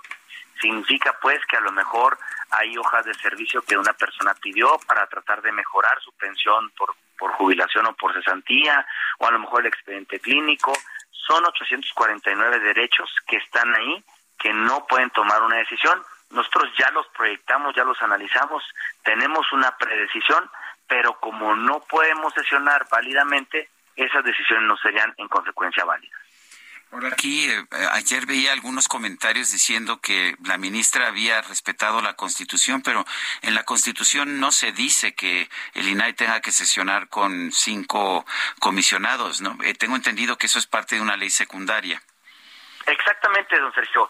Nosotros eso es lo que dijimos. No puede una ley secundaria estar por encima de la Constitución, sobre todo cuando estamos hablando de derechos fundamentales. La Constitución establece siete comisionados, no establece en quórum y la ley es la que establece el quórum, pero como estamos hablando de un tema de derechos fundamentales, es como si, por ejemplo, ahorita uno va a una clínica, a una institución pública, a emergencias, oye, es que no traigo mi hoja de servicio, no te puedo atender. No, estamos hablando de derechos fundamentales, estamos hablando de, en ese caso, el derecho a la salud. Hoy estamos hablando de un derecho, del de la protección, el del acceso a la información, y no podemos estar sujetos nosotros, bajo nuestra interpretación, a un número que establece la propia legislación y por eso es lo que pedimos ante la Corte este, esta decisión. Quisiéramos conocer y vamos a conocer en próximas eh, horas el contenido de la resolución y si me lo permiten yo les pudiera explicar cuáles son las razones que tuvo la ministra y cuáles serían nuestros argumentos que expondremos ante ante el, ante la propia Suprema Corte y que será turnada a otro ministro o otra ministra. Eh, Adrián, eh, eh, ¿cómo ves esta decisión de, de Morena de decir, bueno, no es tan importante, lo podemos dejar hasta septiembre? Pues mira, yo la verdad lo veo eh, obviamente con, con preocupación porque estamos hablando de, de que de una institución del Estado mexicano no pueda servir no a nosotros, reitero, sino a muchas mexicanas y mexicanos, y no solamente a los compañeros de los medios de comunicación, muy respetuosamente lo digo, que son eh, pues obviamente los usuarios de los principales usuarios del derecho de acceso, sino son microempresarios o empresarios o la, el, el, campesino que está escuchando este, este programa desde el Valle del Yaqui, a lo mejor en Sonora, que necesita acceder a programas de apoyo para compra de semilla o para riego, para fertilizantes, o a lo mejor el transportista que requiere saber cuáles son las carreteras y los horarios más seguros. Es decir, toda la información es, es, es, es, es pública y precisamente yo sí veo con mucha, con, con preocupación, vemos en el INAI esta, esta situación. Sin embargo, confiamos en que en estos cinco días que quedan al periodo ordinario de sesiones existe un consenso. Eh, lo ha dicho el presidente de la Junta de Coordinación Política, que están en diálogo, están en, en, en consenso. Lo han expresado también otras voces al interior del Senado de la República y por eso es eh, el optimismo que, que, que tenemos, o que yo en lo particular, de que sí se llegue a un consenso en estos últimos días. Hablas acerca de la posibilidad de acudir a la, Corte Interamericana de Derechos Humanos, pero mi pregunta es la, la, siguiente. ¿No, ¿No hay todavía una opción de apelación? ¿No pueden ustedes apelar la determinación de la ministra Loreta Ortiz? No, sí, quizá, gracias por la pregunta, don Sergio. Quizá no fui claro. Ahorita lo que vamos a hacer nosotros es, después de conocer esta determinación, porque la conocimos por los medios de comunicación, es acudir ante la propia Corte en un recurso que se llama de reclamación. Esa es la vía que sigue. El recurso de reclamación, nosotros tenemos cinco días a partir de la notificación y el asunto puede que sea turnado ante la misma sala, obviamente puede ser a otra ministra o a otro ministro integrante de la misma segunda sala, puede que se turne a la otra, a la, primera sala e incluso se puede turnar por la trascendencia al pleno de la Suprema Corte. Pero ese es el, el, el requisito, es el paso inmediato y ya eventualmente veremos este pues otras instancias si es que eh, no no resultará favorecido lo que estamos pidiendo en ejercicio de los derechos que tutelamos. Muy bien, pues Adrián, muchas gracias por platicar con nosotros esta mañana. Estaremos muy atentos y te tomamos la palabra para que nos expliques finalmente pues cuáles fueron las consideraciones de la ministra Loreta Ortiz. Con mucho gusto, al contrario, Lupita y Sergio. y a toda la audiencia. Gracias, hasta luego, buenos Buen día. días. 8 con 43. El Químico Guerra. Con Sergio Sarmiento y Lupita Juárez. Químico Guerra, ¿qué nos tienes esta mañana? Adelante. Sergio y Lupita, una buena noticia, ya eran necesarias tener buenas noticias. Es una noticia importante para todos nosotros, además, por ser un tanto así como que técnica, científica, como que no tuvo mucha repercusión a nivel global, muchísima gente no se enteró, pero fíjense que científicos chinos han roto el récord de producción de plasma de alto confinamiento. ¿Qué significa eso de plasma de alto confinamiento? El sol el Sol es un plasma de alto confinamiento donde se produce toda la energía eh, y, todas las estrellas no hacen lo mismo. O sea, la energía del universo es un plasma de alto confinamiento. Esto se logró en el llamado Sol chino. El IS, ya le mandé una foto a Lupita de lo que es el, el Sol chino.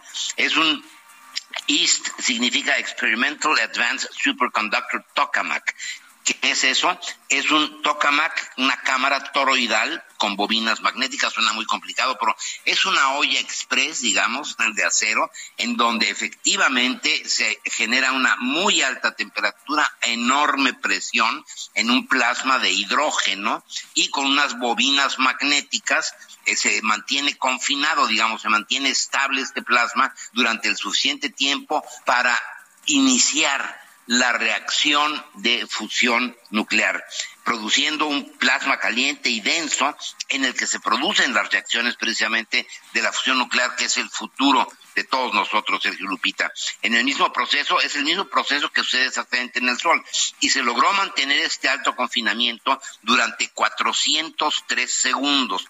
Son 6 minutos con 43 segundos. Durante 6 minutos estuvo encendido el Sol artificial creado por el ser humano. El récord anterior había sido también de ellos de 101 segundos, o sea, prácticamente lo cuadruplicaron. Esto quiere decir, Sergio Lupita, que estamos ya en el umbral, casi, casi llegando, digamos, a dar el gran salto para producir pequeños soles en la Tierra que van a producir energía limpia, no producen residuos radioactivos, son eh, muy seguros y que además eh, usan el elemento más abundante que hay en el universo, que es el hidrógeno. No vamos a tener que preocuparnos del litio y que si los, las tierras raras y que si la contaminación, esto va a ser ese gran brinco de la humanidad para tener energía suficiente para todos, para producir el bienestar para todos los seres humanos. Sergio Lupita, de esta trascendencia es la noticia que se acaba de dar del sol chino.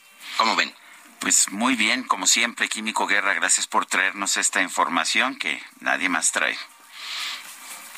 Muy bien. Sergio, muy buenos días. También para ti, Lupita. Gracias. Oye, no, nunca vi el sol, ¿eh? Ya se fue Ay, el te lo mandé a tu WhatsApp. Ah, nunca vi el sol. No, vi, aquí vi- estoy. vi puras estrellas, vi pura ah, este gente trabajando. Muchas gracias. No, es que es el, eh, el centro de control del sol. Muy bien, muchas Muy bien, gracias. Lupita. Hasta luego. Bueno, vámonos con más información. El sector privado solicitó dialogar con el gobierno ante la aprobación de la reforma a la ley minera en la Cámara de Diputados. Vamos a platicar con el ingeniero Carlos Silva, integrante del Consejo Directivo Nacional de la Asociación Nacional de Ingenieros de Minas, Metalurgistas y Geólogos de México. Ingeniero Silva, ¿cómo está usted? Buenos días. Muy bien, buenos días, Lupita y, y Sergio.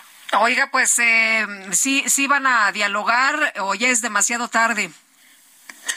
Bueno, este, esta, esta reforma ha sido demasiado rápida, eh, nos estamos moviendo como al mismo ritmo, pero sí es, es complicado, hemos tocado base con algunos senadores, no ha habido respuesta, pues tenemos que seguir hasta, pues hasta el último minuto, ¿no? Eh, exactamente cuáles son los daños que hace esta reforma. Sé que se modificó ya para por lo menos ampliar los plazos, pero cuando hablo con mineros me dicen, bueno, sigue siendo una reforma que le hace muchísimo daño a la minería. Pero ¿cuáles son los argumentos? ¿Qué, qué, ¿En qué se le hace daño a la minería? Sí, sobre todo, pues, este, pues, los eh, los plazos ya se extendieron, casi vamos a lograr 80 de 100 que tenemos, pero la complicación eh, ante eh, ante la posible pérdida de la exploración nos complica el futuro de la industria minera. Quizá que la exploración la haría nada más el Sistema Geológico Nacional, no la podrían hacer los mineros. no la podrían hacer los mineros, entonces esto viene a, pues, inclusive de los estudiantes eh, que estudian geología, todos ellos tienen un futuro incierto porque eh, todo va a ser conferido al Servicio Geológico Mexicano, lo que nos puede, pues, en pérdida de empleo, cerca de 80 mil empleos directos de, empresas que están en exploración. Por otro lado, también este el mismo Servicio Geológico Mexicano, pues también no, no creo que le alcance tanto dinero para tener en riesgo invirtiendo en exploraciones para después mandar a licitación los, las concesiones, ¿no? Es- está medio complicado, es lo que vemos. Me da la impresión de que es algo hecho por alguien que no conoce cómo funciona la, la minería, pero también, te- también lo que me dicen los mineros es que las asociaciones han tratado de hablar con el gobierno y que, y que no quieren hablar con nadie. Sí, exacto, pues es precisamente lo que hemos luchado desde siempre. Vamos, tenemos muchos años como país minero y sigue habiendo ignorancia dentro de la industria. Y contra, eso luchamos, por eso deberíamos de aprovechar bueno, estos cambios, pero para abrir un parlamento que sea abierto a todas las partes y poder este, darnos a conocer, que nos conozcan y quizá legislar mejor para todas las partes. Eh, ingeniero, eh, ¿ve usted que es un asunto más bien ideológico? ¿Es un asunto de posiciones eh, políticas? Esto de que no, que no vengan y que no exploten y que no saquen lo que es eh, eh, pertenencia de, o debe ser de los mexicanos. Eh, eso por una parte. Y por la otra, eh, ¿usted eh, por qué cree que tengan tanta prisa? Pues es que es el tema, por cuál la prisa, eh, si no hay prisa, ¿no? Realmente si, si se aprueba la ley ahorita, pues también, este, ¿cuándo va a entrar en vigor? Que está medio, medio ambiguo, que primero entra en vigor y después se hacen los reglamentos, entonces, pero ¿cuál la prisa de hacer qué? Se hicieron algunos cambios y, eh, que sí nos apoyan, que sí, este, da un poco coma de certidumbre a la industria, pero no se entiende cuál es la prisa, de quién es la prisa de ONGs que no ven bien la minería, de académicos que no ven bien la minería, ¿de quién es la prisa? ¿Del gobierno? ¿De quién es la prisa? No lo vemos. Este, en el Congreso, en el Congreso se aprobó con media hora que se los entregaron. Yo creo que no leyeron, seguramente nadie lo leyó. Como bien lo dijo la diputada Eufrosina de, de Oaxaca, ¿no? Él lo dijo y está ahí, ella debe tener la razón creo que hay mucha ignorancia en la- de la industria y pues también somos responsables de ellos los mineros, ¿no? Necesitamos trabajar más en comunicar. Bueno, pues gracias, ingeniero Carlos Silva, integrante del Consejo Directivo Nacional de la Asociación Nacional de Ingenieros de Minas, Metalurgistas y Geólogos de México, por conversar con nosotros esta mañana. Pues no, pues al contrario, muchas gracias por el espacio, Sergio Lupita, agradecemos el espacio y pues vamos a seguir aquí en, en- en buscando ahí el Senado a ver si logramos hacer algo. Gracias. Agradezco la, la oportunidad. La, la verdad es que preocupa Guadalupe porque son más de 400 mil empleos los que genera la industria minera. Son, tienen un salario promedio 37% superior al salario promedio registrado en el Instituto Mexicano del Seguro Social. Y realmente, eh, déjate, déjate toda la parte ideológica, es una ley hecha por gente que no sabe, que claramente nunca ha Sergio, sido minera. nunca han ido a, ninguna comunidad donde la gente no tenga otra manera de sobrevivir. Eh, hay comunidades que de la única forma que tienen para eh, poder tener alguna eh, actividad productiva es a través de la minería. Eh, tenemos lugares en el país, en el semidesierto, donde hay eh, pues eh, minas que llegan y efectivamente, pues si hay inversión, no hay inversión privada, hay inversión extranjera, que de otra manera manera no se podría lograr, pero estas personas que están tratando de hacer las modificaciones en eh, pues este sector, estoy totalmente de acuerdo contigo, me da la impresión de que pues eh, nunca eh, se han acercado a una comunidad, ni saben cómo opera, ni saben cómo sobrevive, ni tienen la menor idea de cómo se ha trabajado durante los últimos años. Ni les interesa a la gente, la gente que va a perder su empleo. Realmente es muy triste. Son las 8 de la mañana con 53 minutos. Work all night and a drink a rum. Daylight come and we want go home. Stack banana till the morning come.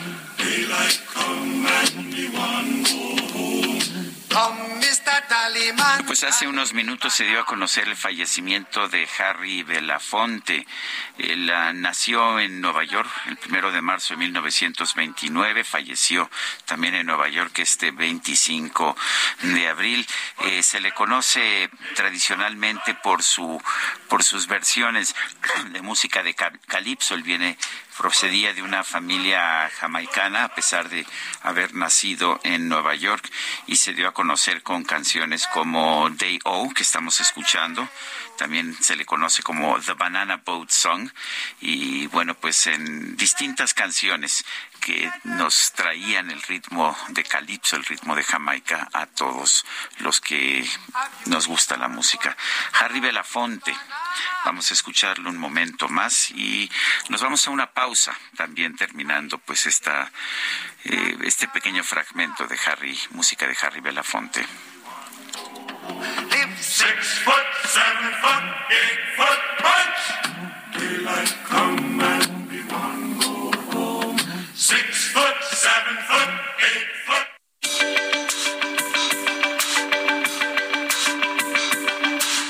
Sarmiento y Lupita Juárez quieren conocer tu opinión, tus comentarios o simplemente envía un saludo para ser más cálida esta mañana. Envía tus mensajes al WhatsApp 55 20 10 96 47.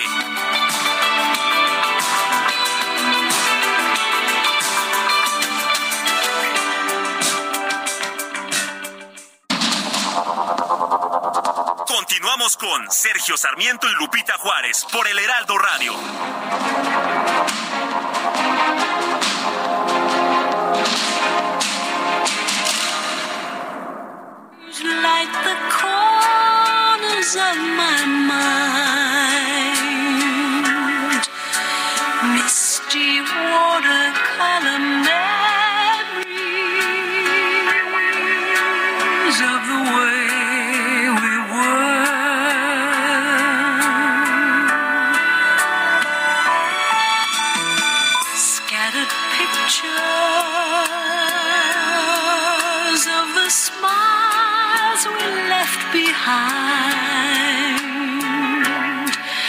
Smiles we gave to one another.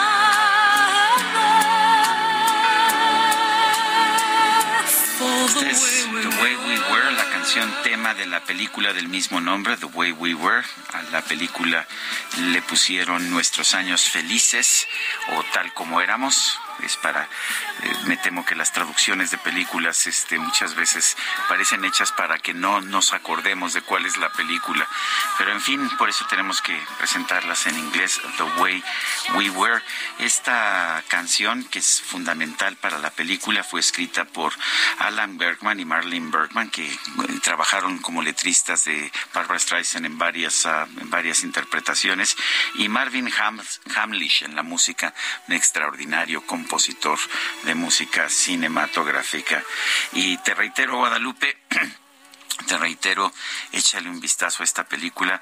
Me dice una persona del auditorio que eh, te recomienda tener amplio, amplio, amplia dotación de, de, de, este, de pañuelos, este, faciales, este, por aquello de las lágrimas. Me pero- parece muy bien. pero que es una gran película. Y sí te digo, es una película bastante larga, de manera que hay que estar preparado para eso, pero sí vale la pena. Es un clásico, además que, pues cosa que a mí me gusta mucho, me gustan las películas viejitas. The Way We Were. Bueno, pues ya que me hiciste la recomendación, ya aparté el fin de semana para verla. Bueno, y vámonos con Mónica Reyes. Adelante, Moni, buenos días.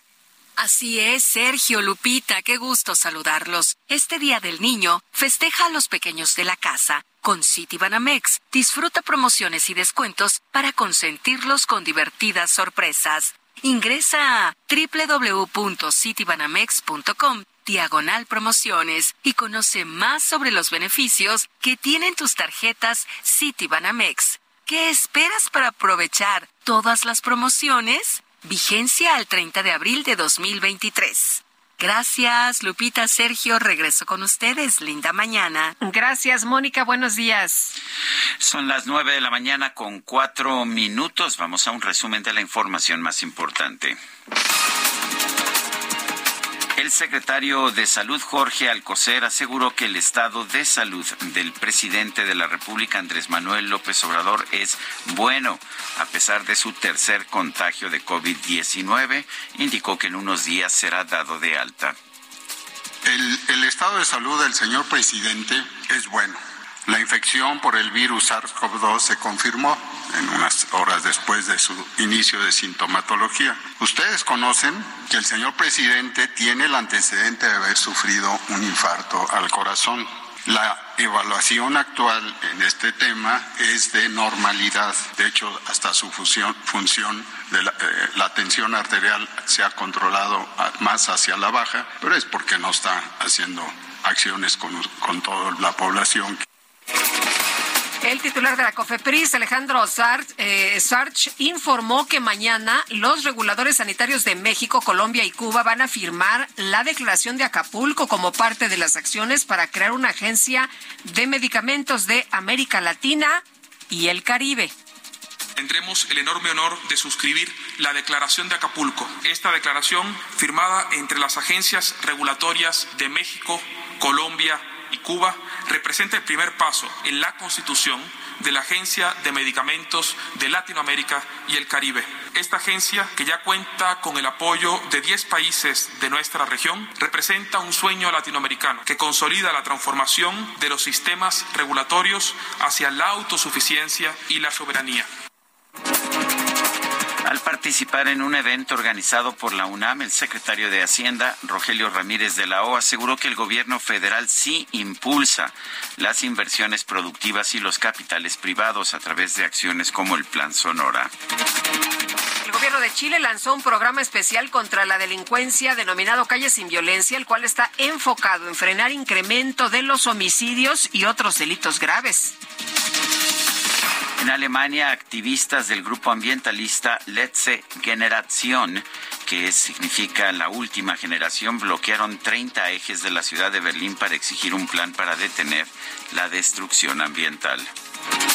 El presidente de Kenia, William Ruto, prometió tomar medidas contundentes contra los movimientos religiosos turbios después de que la policía encontró los cuerpos de 73 personas sospechosas de pertenecer a una secta que instaba a sus seguidores a ayunar hasta la muerte.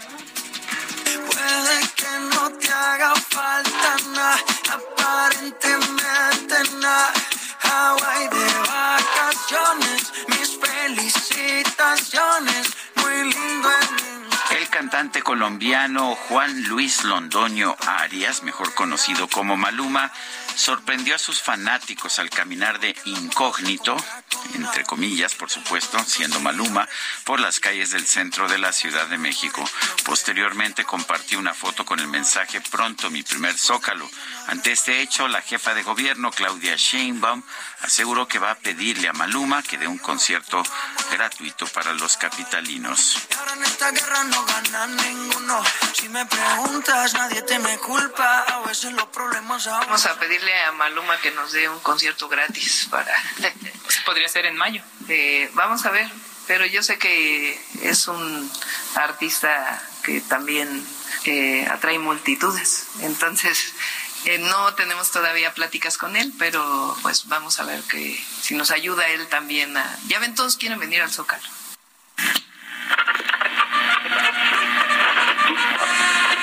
La micro deportiva.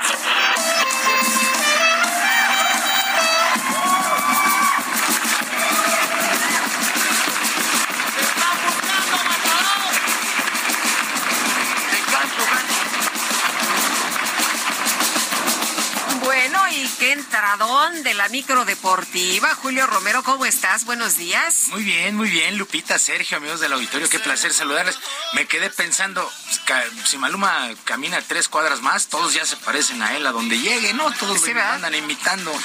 pues así como que de incógnito, pues ahí todos se parecen o todos te quieren parecer a él. Pero bueno, nada es gratis en esta vida, ¿no? No, Pues, no, pero no. Bueno, en fin, así las cosas. Oigan, pues echando lámina informativa este martes, hay muchas cosas que platicar. A una fecha de que termine la campaña regular, la directiva del Santos Laguna anunció el cese de Eduardo Fentanés como su director técnico. A través de un comunicado, la oficina santista informó esta noticia luego de perder en casa ante el Querétaro el pasado fin de semana. Actualmente los de la comarca son el lugar 11 de la tabla general con 19 puntos y con boleto al repechaje. Repito, de momento el equipo del Santos estaría en el repechaje. Claro, ellos esperaban un lugar más arriba, pero pues así las cosas con Eduardo Fentanés que deja la dirección técnica del conjunto del Santos Laguna a falta de una, una jornada. Y ya que hablamos del famoso repechaje, uno de los equipos que también tiene boleto de momento es Cruz Azul, que perdieron ante las Chivas el pasado fin de semana. Ricardo El Tuca Ferretti, timonel cementero, pidió que esta situación termine de una vez por todas, al igual que otras situaciones, y en eso estamos todos de acuerdo. Todo esto se creó con una razón, la pandemia, ¿no? Pero yo creo que volver otra vez directo los ocho es lo más adecuado. Volver con el ascenso y descenso es lo más adecuado.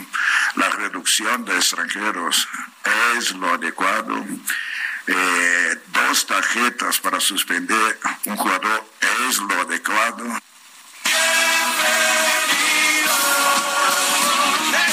Pues así las cosas con el Tuca Ferretti, otro equipo que busca meterse al repechaje y no tener un año futbolístico para el olvido, son los Pumas que con el empate ante el América el pasado fin de semana complicaron esta situación. El volante argentino Eduardo Salvio sabe que tienen que ofrecer un duelo casi perfecto el próximo fin de semana allá en Monterrey para no fracasar en el intento. Nosotros estamos comprometidos el día uno intentando ganar todos los partidos. No es por ser el último partido que, que vamos a decir vamos a ir a ganar. No, todos los partidos nosotros desde el comienzo que, que queremos ganar. A veces sale, a veces no, pero sí que nos estamos jugando la clasificación en el último partido y hay que ir a dejar la vida allá. Pumas de momento tiene lugar 12, la última plaza para esta reclasificación. Y el día de hoy arrancan las semifinales del torneo de campeones de la CONCACAF con duelo mexicano. Los Esmeraldas de León estarán visitando a los Tigres de la U de Nuevo León en el estadio universitario a partir de las 8 de la noche. Robert Dante Siboldi, prácticamente nuevo técnico del conjunto regiomontano, sabe que deben de aprovechar la condición de local para no complicar la serie en la vuelta en el No Camp. Eh, si nos vamos al último partido que jugamos aquí de CONCACAF, hicimos cinco goles y eso creo que es, el objetivo para el partido con León de local, que, que podamos mantener el cero. Es muy importante mantener el cero para ir a, a León que, sin, que, sin haber recibido gol y buscar ganar con, con un marcador que nos permita tener tranquilidad. No va a ser fácil, pero, pero lo importante es ganarlo y no recibir gol.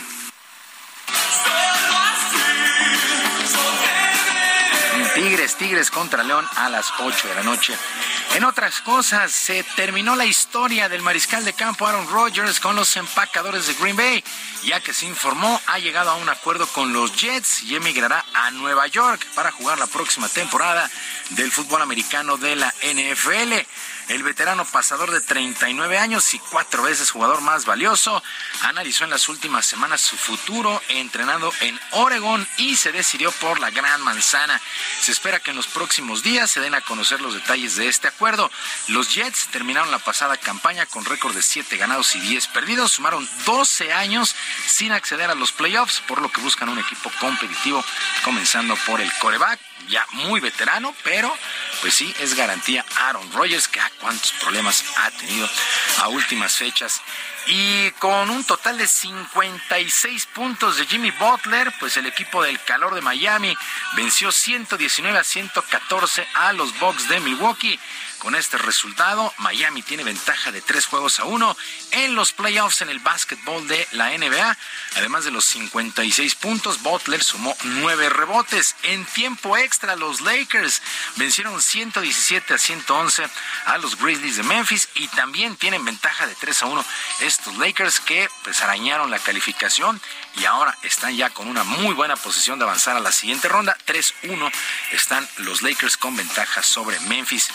El pitcher mexicano José Urquiri sufrió su segunda derrota de la campaña en el béisbol de las grandes ligas con los Astros de Houston que cayeron ocho carreras por tres ante las mantarrayas de Tampa Bay que siguen imparables. José Urquiri un ganado, dos perdidos, lanzó solamente dos entradas y dos tercios, le pegaron siete hits, le hicieron seis carreras, regaló dos bases por bolas y ponchó a tres enemigos.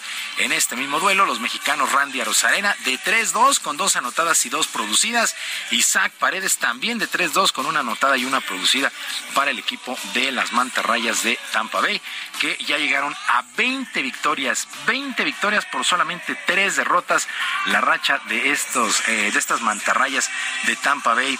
Eh, Alex Verdugo de 4-1 con una anotada y una producida para los Mediarrojas de Boston que cayeron 5 por 4 ante los Orioles de Baltimore. Por Baltimore, Ramón Urias de 3-2 con dos producidas y llegó a 9 en la campaña, una anotada. Los Yankees perdieron 6 por 1 ante los Mellizos de Minnesota. Los Gigantes de San Francisco 4 por 0 sobre los Cardenales, mientras que los Atléticos de Oakland 11 por 10 sobre los Angelinos en extra innings.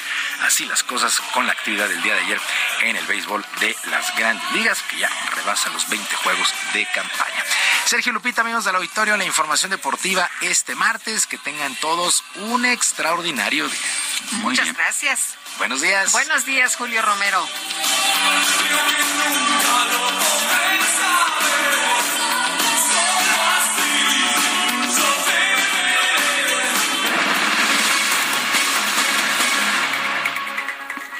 El secretario de Gobernación, Adán Augusto López, felicitó al equipo mexicano femenil de tiro con arco por ganar oro en la Copa del Mundo. Vamos a escuchar.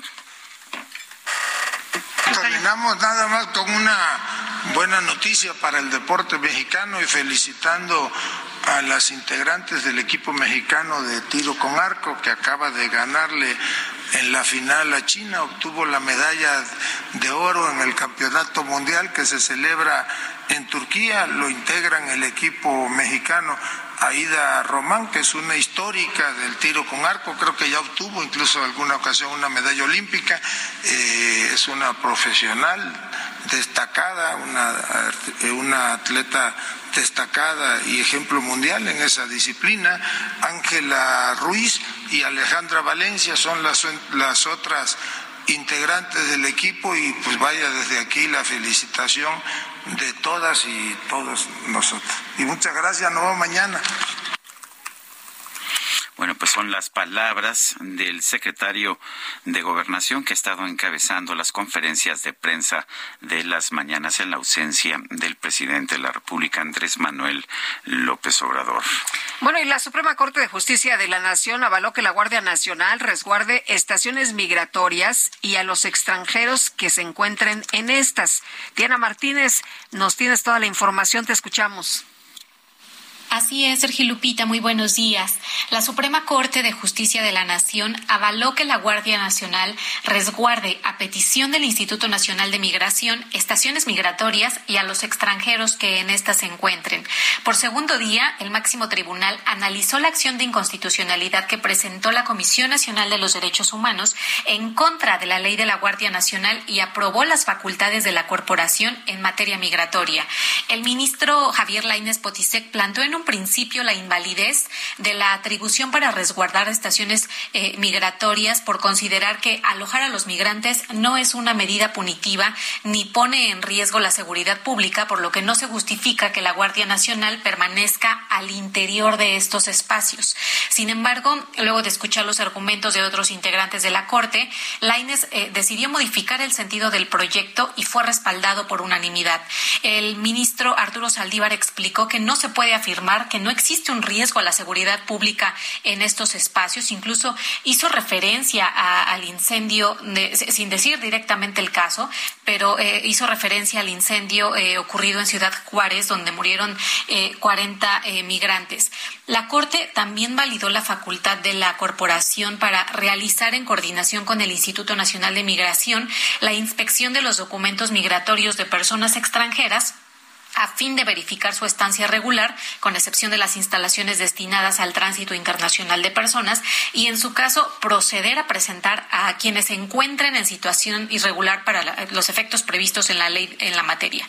En este punto se pronunciaron los ministros por hacer una interpretación conforme para establecer que la corporación actúa de forma subordinada al Instituto Nacional de Migración. La INE señaló que es constitucional que la Guardia Nacional auxilie al Instituto Nacional de Migración en la inspección de los documentos migratorios de personas extranjeras a fin de verificar su estancia regular, pero ese apoyo debe ser únicamente para mantener el orden público. Hasta aquí mi reporte. Diana, muchas gracias. Muy buenos días. El Banco Santander de México lanzó el programa Unique Rewards. Este se ofrece a sus clientes de tarjetas de crédito premium. Vamos a conversar con Andrés Araiza Aguirre, director ejecutivo de medios de pago de Santander. Andrés Araiza Aguirre, gracias por tomar nuestra llamada. Cuéntanos eh, cuáles son estos Unique Rewards que se están ofreciendo a tus clientes. Al contrario, muchas gracias Sergio y Lupita por la por la invitación. Buenos días. Buenos días. Eh, sí, con mucho, con mucho gusto les cuento. Estamos, llevamos seis semanas desde que lanzamos nuestro nuevo programa de lealtad que se llama Unique Rewards. Esto reemplaza el programa original que teníamos y estamos seguros que tenemos el programa de lealtad más potente que hay en el mercado actualmente. Eh, sí. Eh, adelante, Andrés, cuéntanos eh, qué se está ofreciendo, eh, qué, qué es lo que los clientes van a obtener, cuáles son los beneficios que nos dicen, pues no se han visto antes. Así es, estamos le estamos le estamos dando al cliente lo que más le gusta hacer y lo que más busca, ¿no? Lo hemos escuchado, ponemos al cliente en el centro, la respuesta tampoco es ninguna sorpresa, pero al cliente le gusta viajar, al cliente le gusta comer, al cliente le gusta divertirse, al cliente le gusta hacer ejercicio. Entonces la oferta de valor que pusimos en nuestro programa Unique viene eh, diseñada alrededor de todo esto y a través de experiencias, como el nombre lo dice, que sean únicas. En la parte de eventos, por ejemplo, lo que estamos haciendo son conciertos exclusivos, íntimos, en foros de 400 personas que incluye comida, bebida, una experiencia muy distinta a la que podemos vivir en un auditorio más grande. Tuvimos el primer evento a finales de marzo con Emanuel y Mijares, que fue un éxito y un superambiente. Tenemos el 27 de abril, este pasado mañana, el Nairis Pop Tour. En la parte gourmet, en la parte de dining, tenemos a Miquel Alonso con una cena exclusiva para pocas personas en su restaurante con una interacción directa con el chef el 11 de mayo. También tenemos invitaciones de chefs internacionales con restaurantes con estrellas Michelin para que vengan aquí a nuestro país, para que vengan con nuestros clientes a cocinar y a que tengan una experiencia directamente con el chef y poder vivir de cerca lo que es este eh, eh, eh, una, experiencia de este estilo con un chef de esta categoría. Tenemos ya dos eventos confirmados aquí, sí, adelante. Sí, Andrés, los actuales clientes, los actuales clientes que tienen tarjetas premium entran en automático o tienen que hacer una solicitud aparte y cómo pueden entrar clientes que no son en este momento que no es que no tienen tarjeta de crédito de Santander. Sí, los clientes automáticamente por tener las tarjetas que están este, afiliadas al programa originalmente de recompensas Aro Unique, ya tienen los puntos, ya están afiliados, no tienen que hacer nada. Los puntos que tenían originalmente solamente cambian de nombres a puntos Unique, o sea que el programa nace ya con clientes con suficientes puntos para poder vivir las experiencias. Entonces, la forma de vivir la experiencia es directamente desde, nuestra aplicación. Ahí hay, eh, una vez que entramos con nuestras credenciales, hay una sección que se llama Mis Beneficios, eh, ahí aparece el logo de Unique y nos lleva ya a la plataforma donde podemos beneficiarnos de todos los este, mm, eh, beneficios que tiene el programa, que además de la parte de eventos que comentaba, de la parte de dining que también mencioné, hay una parte muy potente de viajes donde hay un, buscador similar a los que conocemos en el mercado para poder hacer nuestra reservación directamente y poder redimir, hacer los viajes redimiendo puntos con complemento también en tarjeta de crédito si es que no tenemos los puntos suficientes para poder este, aprovechar el viaje. Próximamente tendremos también una subasta para la final de la de la de la Champions para que los clientes puedan este eh, eh, poner los, los los los puntos y ser ganadores de una experiencia toda pagada incluyendo eh, avión, hotel, repartido, alimentos. Entonces, de verdad estamos tratando de darle el programa más potente al cliente, eh, incentivar a los clientes a que utilicen nuestras tarjetas, que los que no sean clientes acerquen con nosotros porque quieran tener este beneficio que estamos ofreciendo, que en realidad es único, y que los que tengan más de una tarjeta además de la nuestra, que guarden la de la competencia en el cajón y utilicen nuestras tarjetas para poder maximizar su experiencia con estos beneficios. Andrés Araiza Aguirre, director ejecutivo de medios de pago de Santander, gracias por conversar con nosotros. Al contrario, Sergio Lupita, muchas gracias por la invitación. Hasta luego, muy buenos días. Son las nueve con veinticuatro minutos. Nuestro número, mándenos mensajes de WhatsApp, es el 55 2010 96 47. Nosotros vamos a una pausa y regresamos. For the way we were.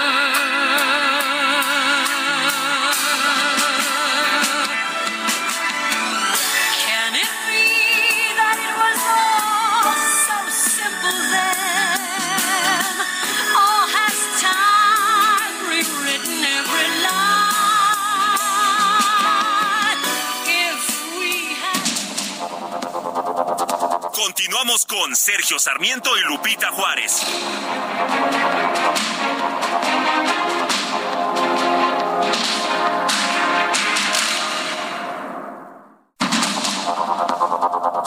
Continuamos con Sergio Sarmiento y Lupita Juárez por el Heraldo Radio.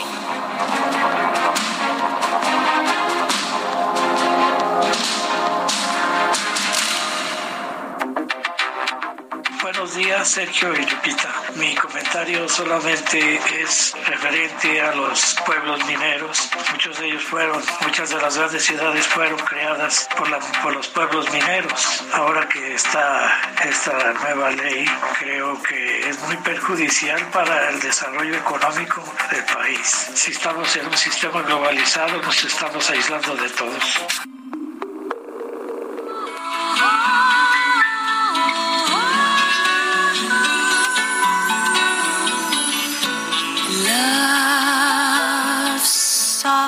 As an easy chair.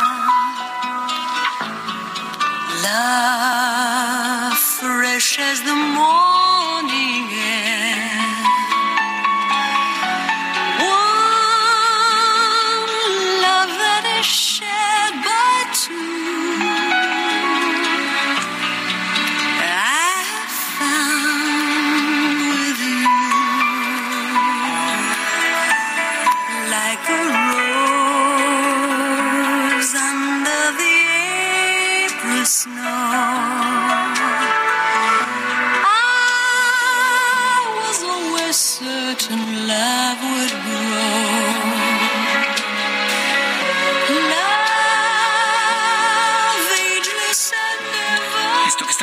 escuchando se llama Evergreen. Hemos estado oyendo música de Barbara Streisand esta mañana y la verdad qué bueno que lo hemos hecho.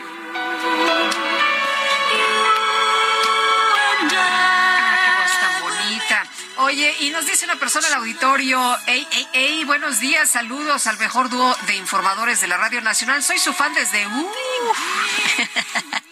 Ahí lo Pues, bueno, ¿cuál es la neta de la salud del Prezi? Parece que estamos en la época de Franco, muchos secretos, saludos y más éxitos. Andrés Meraz, la información que se ha dado esta mañana por parte del secretario de Salud, Jorge Alcocer, es que el presidente, pues ahí la lleva, ¿no? Que dice que está muy ahí la bien. lleva, que está Dice bien. que está bien, que en le están días dando más líquidos, que le están dando paracetamol eh, y que tiene cansancio, pero pues eh, que, que ahí la lleva, que es buena a su salud. Dice otra persona, les recomiendo la musicalización de Avinu Malkeinu, que es una oración judía junto con Barbara Streisand. Es increíble. Pablo firma esta, este mensaje. Lo vamos a escuchar, no lo conozco, sí. Eh, Nora Gómez nos dice, buen día, Sergio Lupita, el gobierno está mintiendo acerca de la salud del presidente, como lo ha hecho con el fiscal Gertz Manero, a quien no se le ha vuelto a ver. Saludos y siempre escuchándolos por su objetividad. Bueno, para ser eh, realmente objetivos, tenemos que decirte, eh, Nora, que el doctor Gertz ha tenido reuniones en México y en el extranjero. De hecho, asistió a la reunión de alto nivel hace unas semanas en Estados Unidos, esta que encabezó Rosa Isela Rodríguez para hablar de combate a fentanilo. O sea que sí, eh, ha tenido actividades el doctor Gertz Manero y ha sido fotografiado. Incluso las fotografías salieron hace unas semanas en primera plana de los periódicos. Bueno, una de las notas que dimos hace algunos días eh, no, nos llenó de alegría. A mí en lo particular me llenó de alegría porque me gusta mucho el trabajo de Elena Reigadas, quien fue nombrada como la mejor chef femenina del mundo, según la publicación The World's 50 Best Restaurants. Y debo decir que, pues que soy fan de por lo menos dos de los restaurantes de, de Elena Reigadas, Rosetta y El Lardo. Eres, eres vecino casi. Sí, bueno, pues vamos a conversar con ella. Precisamente la tenemos en la línea telefónica, Elena Reigadas, eh, chef. Eh, en primer lugar, ¿te llegó de sorpresa esta designación o ya te o ya tenías alguna información de que podía de que podían nombrarte como la mejor chef femenina de- del año? Hola, Sergio. Hola, Lupita. Buenos días. Felicidades, buenos días. Muchas gracias. Muchas gracias por la invitación a su programa. Y mm, bueno, pues yo les agradezco mucho que, que, que nos busquen y que sobre todo que vengan a visitarnos. Y no, realmente yo supe un par de días antes del anuncio. Em, no es algo que, que me esperaba, lo tomé por sorpresa, incluso me, me tardé creo un poco en, en digerirlo y mencionarlo, pero bueno, muy contenta, muy contenta por pues poder compartir un premio o un reconocimiento tan bonito con pues con todo mi equipo y toda la gente que, que ha hecho esto posible durante tantos años. Elena, ¿qué es lo que más gozas de, de, de la cocina, de los sabores, de pues todo lo que lo que hay en un plato? Pues creo que gozo, em, gozo los, los, sin duda los ingredientes, lo que cada vez nos ofrecen nuestros proveedores según el tiempo, según si hay lluvia o no hay lluvia. Em, también gozo mucho realmente eh, pues estar en equipo, la cocina finalmente es, es muy colaborativa y también em, algo que me encanta es poder recibir a, tanta gente que nos visita, ser finalmente em, pues pues este ¿cómo puedo decir? como como recibir a la gente, ¿no? Hacerla sentir bien, que eso es realmente lo que creo que buscamos las personas que nos dedicamos a esto, que, que cocinamos y que, y que sobre todo damos nuestros lo que nosotros nos gusta a, a las personas que vienen y que tienen la confianza en nosotros. Elena, ¿cómo empezaste a ser chef? ¿Cómo llegó el momento en que decidiste, bueno, pues esto es lo que yo quiero hacer el resto de mi vida? Pues siempre me gustó cocinar, siempre estuve en la cocina eh, con mi madre, con mis abuelas, además que, a mi padre le gusta mucho comer y siempre me, enseñó a ser curiosa, a probar, a entender la historia y entender a, a, mm, a los lugares y a la gente a través de la comida. Pero fue hasta un poco un poco más grande, ya incluso yo estudié letras en la UNAM y ya cuando estaba por terminar fue cuando cuando mm, pues cuando realmente entendí que lo que más disfrutaba era cocinar y que era mejor que siguiera esa vía. Elena, ¿cuáles son tus platos favoritos si es que se puede escoger uno en esta variedad que tenemos en México? Yo creo que los tamales. Los tamales, los tamales es- son mi perdición. Me gustan mucho los tamales, principalmente eh, de verduras, em, los que tienen elites, los que tienen rajas. eh, en general los tamales, los uchepos, los, las corundas, los tamales son mi perdición en cualquier región del país. Siempre ando en busca de los tamales. Eh, ¿Son distintos tus restaurantes? Eh, por ejemplo, un Rosetta, un Lardo, eh, ¿les, ¿les buscas dar un acento diferente? Absolutamente, Sergio. La verdad es que a mí me gusta que, si bien hay una una familiaridad entre cada uno de mis restaurantes, también intento que todos tengan su personalidad propia, su, su no solo en, en el espacio mismo, sino también en la propuesta de, de la cocina. Y claramente comparten pues la temporalidad, ciertas cosas, pero sí busco que unos sean más, digamos, relajados, otros más, eh, pues, como de festejo, eh, y sí, hay algo que todos comparten, que es el pan, que también es, es una de mis... Tienes, tu panadería, además, ¿no? Oye, también de nosotros, ¿eh? Ah, Hay un rollo de guayaba que qué bárbaro. En el Rosetta que hay. Mm, no Sí, sabes. tengo la panadería de, de Rosetta, que está en una cuadra del restaurante, pero también en Lardo hay pan em, de la panadería y también en Cafenín, y ahora el último lugar que abrí fue Bella Aurora, que eso lo abrí hace unos meses ahí en la, en la calle de Puebla, y tiene desayunos también con todos los panes, pero bueno, luego tiene un- una comida y una cocina más hacia el lado italiano, basado en, los ingredientes de México, pero hacia la cocina más italiana. Elena, nos preguntan del auditorio si eh, admiras algún chef y si anhelas una estrella Michelin. Admiro a, muchos y muchas chefs y cocineras. Realmente creo que he tenido grandes em, ejemplos antes antes que, que, que yo estuviera incluso en esto, como Mónica Patiño, pero también, por ejemplo, admiro mucho a Alice Waters, que es una, una chef de, de San Francisco, que ella siempre ha impulsado mucho la, la cocina basada en la temporalidad de los ingredientes.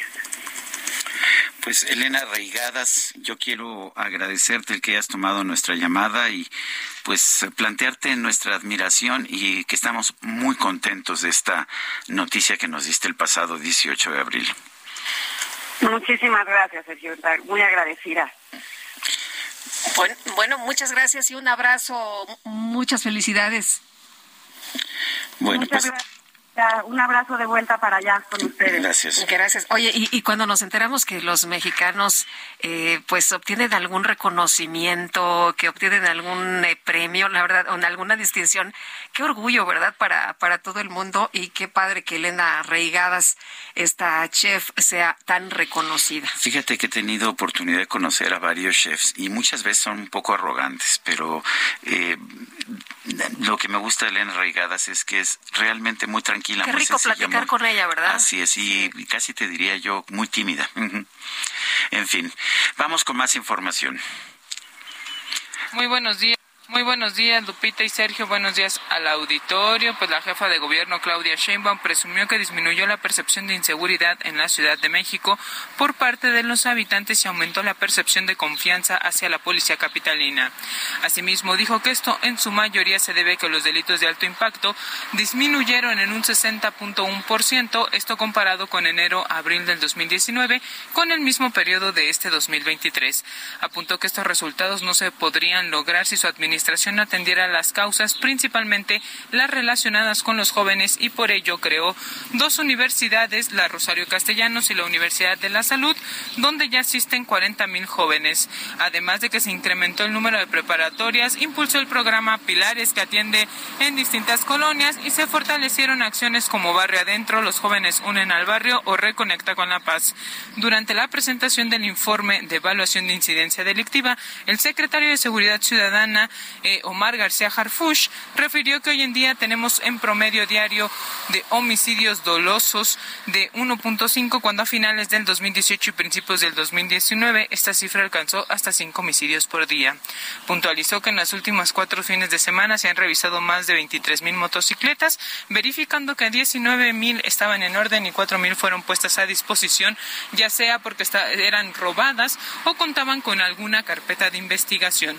Detalló que de desde enero del 2020 a la fecha se han, han sido desarticulados más de 243 células de diferentes grupos criminales identificados en la ciudad y otras zonas de operación en entidades eh, federativas y regiones del país. Finalmente, la titular de la Fiscalía General de Justicia, Ernestina Godoy, dejó en claro que los delitos relacionados con desarrollos inmobiliarios ilegales, pues en estos no habrá impunidad. Durante esta presentación, Godoy Ramos expuso que quienes buscan detener las investigaciones en particular sobre este tema demandan el privilegio de la impunidad. Y es que dijo que de hacer caso a esto significaría que la política determine algo diferente a lo, a lo que la evidencia demuestra. Es la información que tenemos hasta el momento. Muy buenos días, seguimos pendientes. Cintia, muchas gracias. Muy buenos días.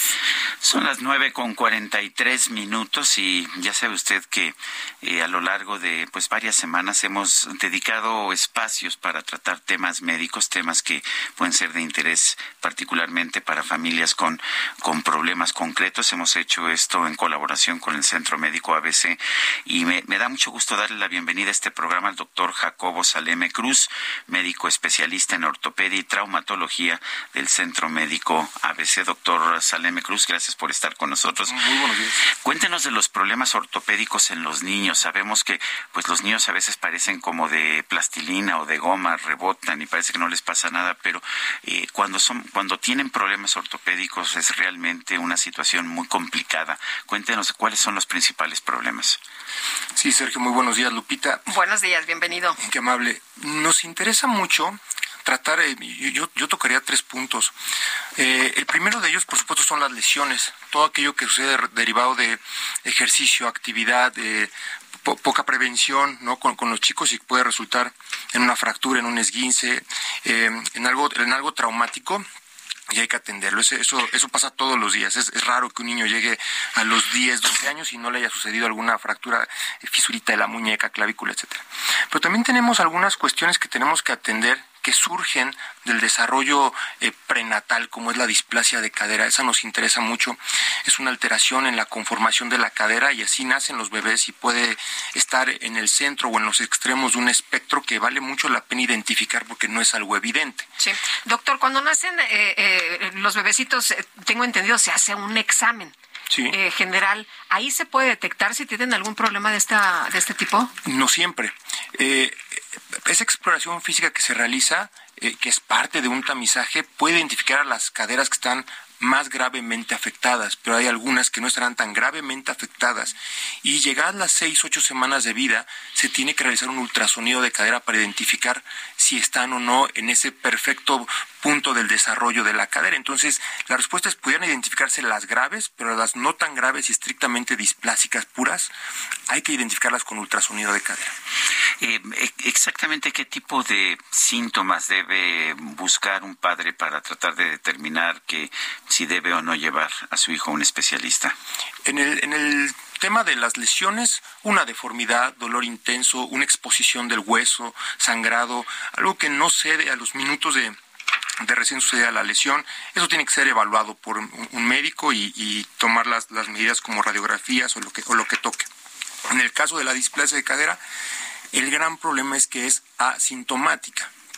Y los signos que pueden ser evidentes para los padres, yo los diría, son tres. Limitación para la movilidad de la cadera a la hora de poner el pañal, de bañarlo, de cambiarlo. Algún chasquido o clic.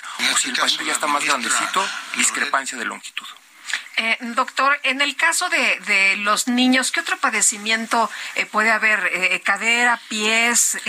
Sí, en México también tenemos una alta estadística de una enfermedad que se llama, una condición, que es el pie equinovaro aducto congénito, que es una, un mal posicionamiento de los huesos del retropié, que ocasiona un mal alineamiento del, del, del retropié del Como del si antepié. se tuviera el pie metido. Completamente metido, casi casi que hasta la planta, viendo hacia el paciente, y esa es una condición que hay que tratar también en los primeros meses de vida. El diagnóstico de este es muy fácil porque es muy evidente, ¿no? No hay que hacer mayores, mayores este, esfuerzos diagnósticos, pero eh, el tratamiento debe ser instaurado a las semanas de vida, por supuesto, de la mano del tamizaje, lo que platicamos de la cadera, para que el, el desarrollo sea favorable.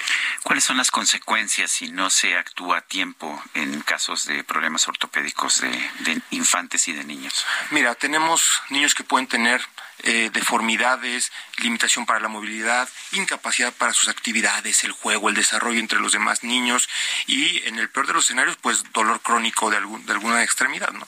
¿A qué edad se puede hacer una intervención quirúrgica si es un bebecito con el pie equinovaro? equinovaro? Eh, el método eh, de tratamiento, el gol estándar que nosotros decimos es el método Ponseti y te lo resumo en 10 segundos. Evaluar la cadera, poner yesos semanales para ir corrigiéndolo. En el punto en que ya está bastante corregido, regularmente entre los 3 y 4 meses, se hace una mini cirugía para cortar el tendón de Aquiles y se deja un último yeso tres semanas para después pasar una barra durante un año. Entonces, debe ser entre los 4 y los 5 meses, habiendo sido atendido de inicio con los yesos iniciales. Pues yo quiero agradecerte, Jacobo Saleme Cruz, médico especialista en ortopedia y traumatología del Centro Médico ABC, esta conversación. Encantado. Muchas gracias. Bonito día. Son las 9 de la mañana con 48 minutos. Vamos a un resumen de la información más importante, la información que se ha generado esta misma mañana.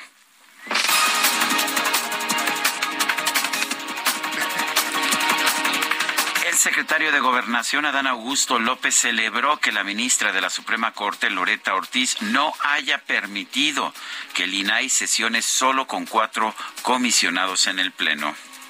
En este caso, la ministra Loreta Ortiz olvida, deja de un lado tantos intereses políticos y económicos que hay en torno al llamado Instituto Nacional de Acceso a la Información. Eh, fue una resolución meditada y emitida conforme a derecho. Era un despropósito de los consejeros el que se les permitiera, violando la Constitución, eh, funcionar con un número que la misma ley eh, de comisionados, que la misma ley no prevé. Bueno, omitió el el secretario de Gobernación decir que la Constitución no limita el número de comisionados que pueden sesionar, es una ley secundaria. Oye, y bueno, ya que estamos hablando del secretario López Hernández, ¿qué crees que dijo? Pues que no solicitó a los senadores de Morena dejar inoperante al INAI, dijo que el audio de su conversación con los legisladores fue editado. No conozco la verdad yo no me ocupo de escuchar esas cosas, pero quienes la han escuchado y por lo que me han comentado, pues entiendo que hay evidentemente una edición y, se falseó o se distorsionó el contenido de una conversación privada que yo tuve con los senadores, pero pues aquí abiertamente les digo qué fue lo que platicamos. Bueno, yo sí he tenido oportunidad de escuchar esa, ese audio, creo que tú también, Guadalupe, creo que no hay duda de que el secretario dijo lo que dijo. Y, y, no, y, no, y no le debería dar vergüenza aceptar pues que tenía instrucciones para dejar inoperante al, al INAI, porque finalmente eso es la forma en que han estado trabajando. Bueno, y a través de Twitter, la vicepresidenta de los Estados Unidos, Kamala Harris, confirmó que se va a presentar a la reelección en los comicios del 2024 junto al presidente Joe Biden otra vez. El presidente de Brasil, Luis Ignacio Lula da Silva, visitó este lunes el Parlamento de Portugal, donde fue abucheado por los diputados del partido de extrema derecha, lo cual provocó la intervención del presidente de la Asamblea, Augusto Santos Silva. Senhores deputados que querem permanecer na sessão plenária têm de se portar com a urbanidade, a cortesia, a educação que é exigida a qualquer representante do povo português. Chega! Chega de insultos, chega de degradarem as instituições, chega de porem vergonha no nome de Portugal. Bueno, pues uh, le, les dijo a los legisladores que tienen que comportarse con cortesía y educación. La Fiscalía de Barcelona rechazó otorgar libertad provisional al futbolista brasileño Dani Alves, al considerar que persiste el riesgo de que trate de huir para eludir el proceso en su contra por presunto abuso sexual. Esta mañana se dio a conocer la muerte del músico, actor y activista Harry Belafonte a los 96 años de edad, reconocido por introducir los ritmos caribeños en la música estadounidense y defender los derechos de las personas negras. Don Benito Juárez nació en Guelatao, pueblito de Oaxaca, en 1806. Desde muy pequeñito tuvo que trabajar, se quedó huerfanito y tuvo pues en redes sociales se dio a conocer un video que muestra a una niña de alrededor de seis años preparando una exposición para su clase de historia sobre la vida del presidente Benito Juárez. Pero el video rápidamente se hizo viral, uno por la buena memoria de la niña, pero también por su reacción al darse cuenta de que Juárez no tenía mamá, ni papá, ni abuelitos. Benito Juárez no tenía mamá, ni papá, ni abuelitos. Entonces él cuidaba ovejas y se fue a vivir con, con su tío y después se convirtió en un Licenciado. licenciado y en presidente ¿De qué? de México. ¡Lo siento, Wilson! Bueno, y pasamos de esa experiencia, Sergio, a otra que es terrible, en donde participan niños. Francisco, niño de 12 años, de primero de secundaria, fue salvajemente golpeado por otro compañero de 14 que practica artes marciales, y esto ocurrió en una escuela del municipio de Reforma, en el estado de Chiapas. Félix León, padre del niño golpeado, acudió a la Fiscalía General del Estado para interponer una denuncia en contra del adolescente que golpeó a su hijo, cuya agresión fue videograbada y empezó a circular en redes sociales. Se nos acabó el tiempo, Guadalupe, cuando son las nueve con cincuenta y cuatro. Pues vámonos entonces, que la pasen todos muy bien, disfruten este día y nos escuchamos mañana a las 7 en Puntacho. Hasta mañana, gracias de todo corazón. Lo dejamos con otra probadita de Barbara Streisand, quien ayer cumplió 81 años. The road is narrow and long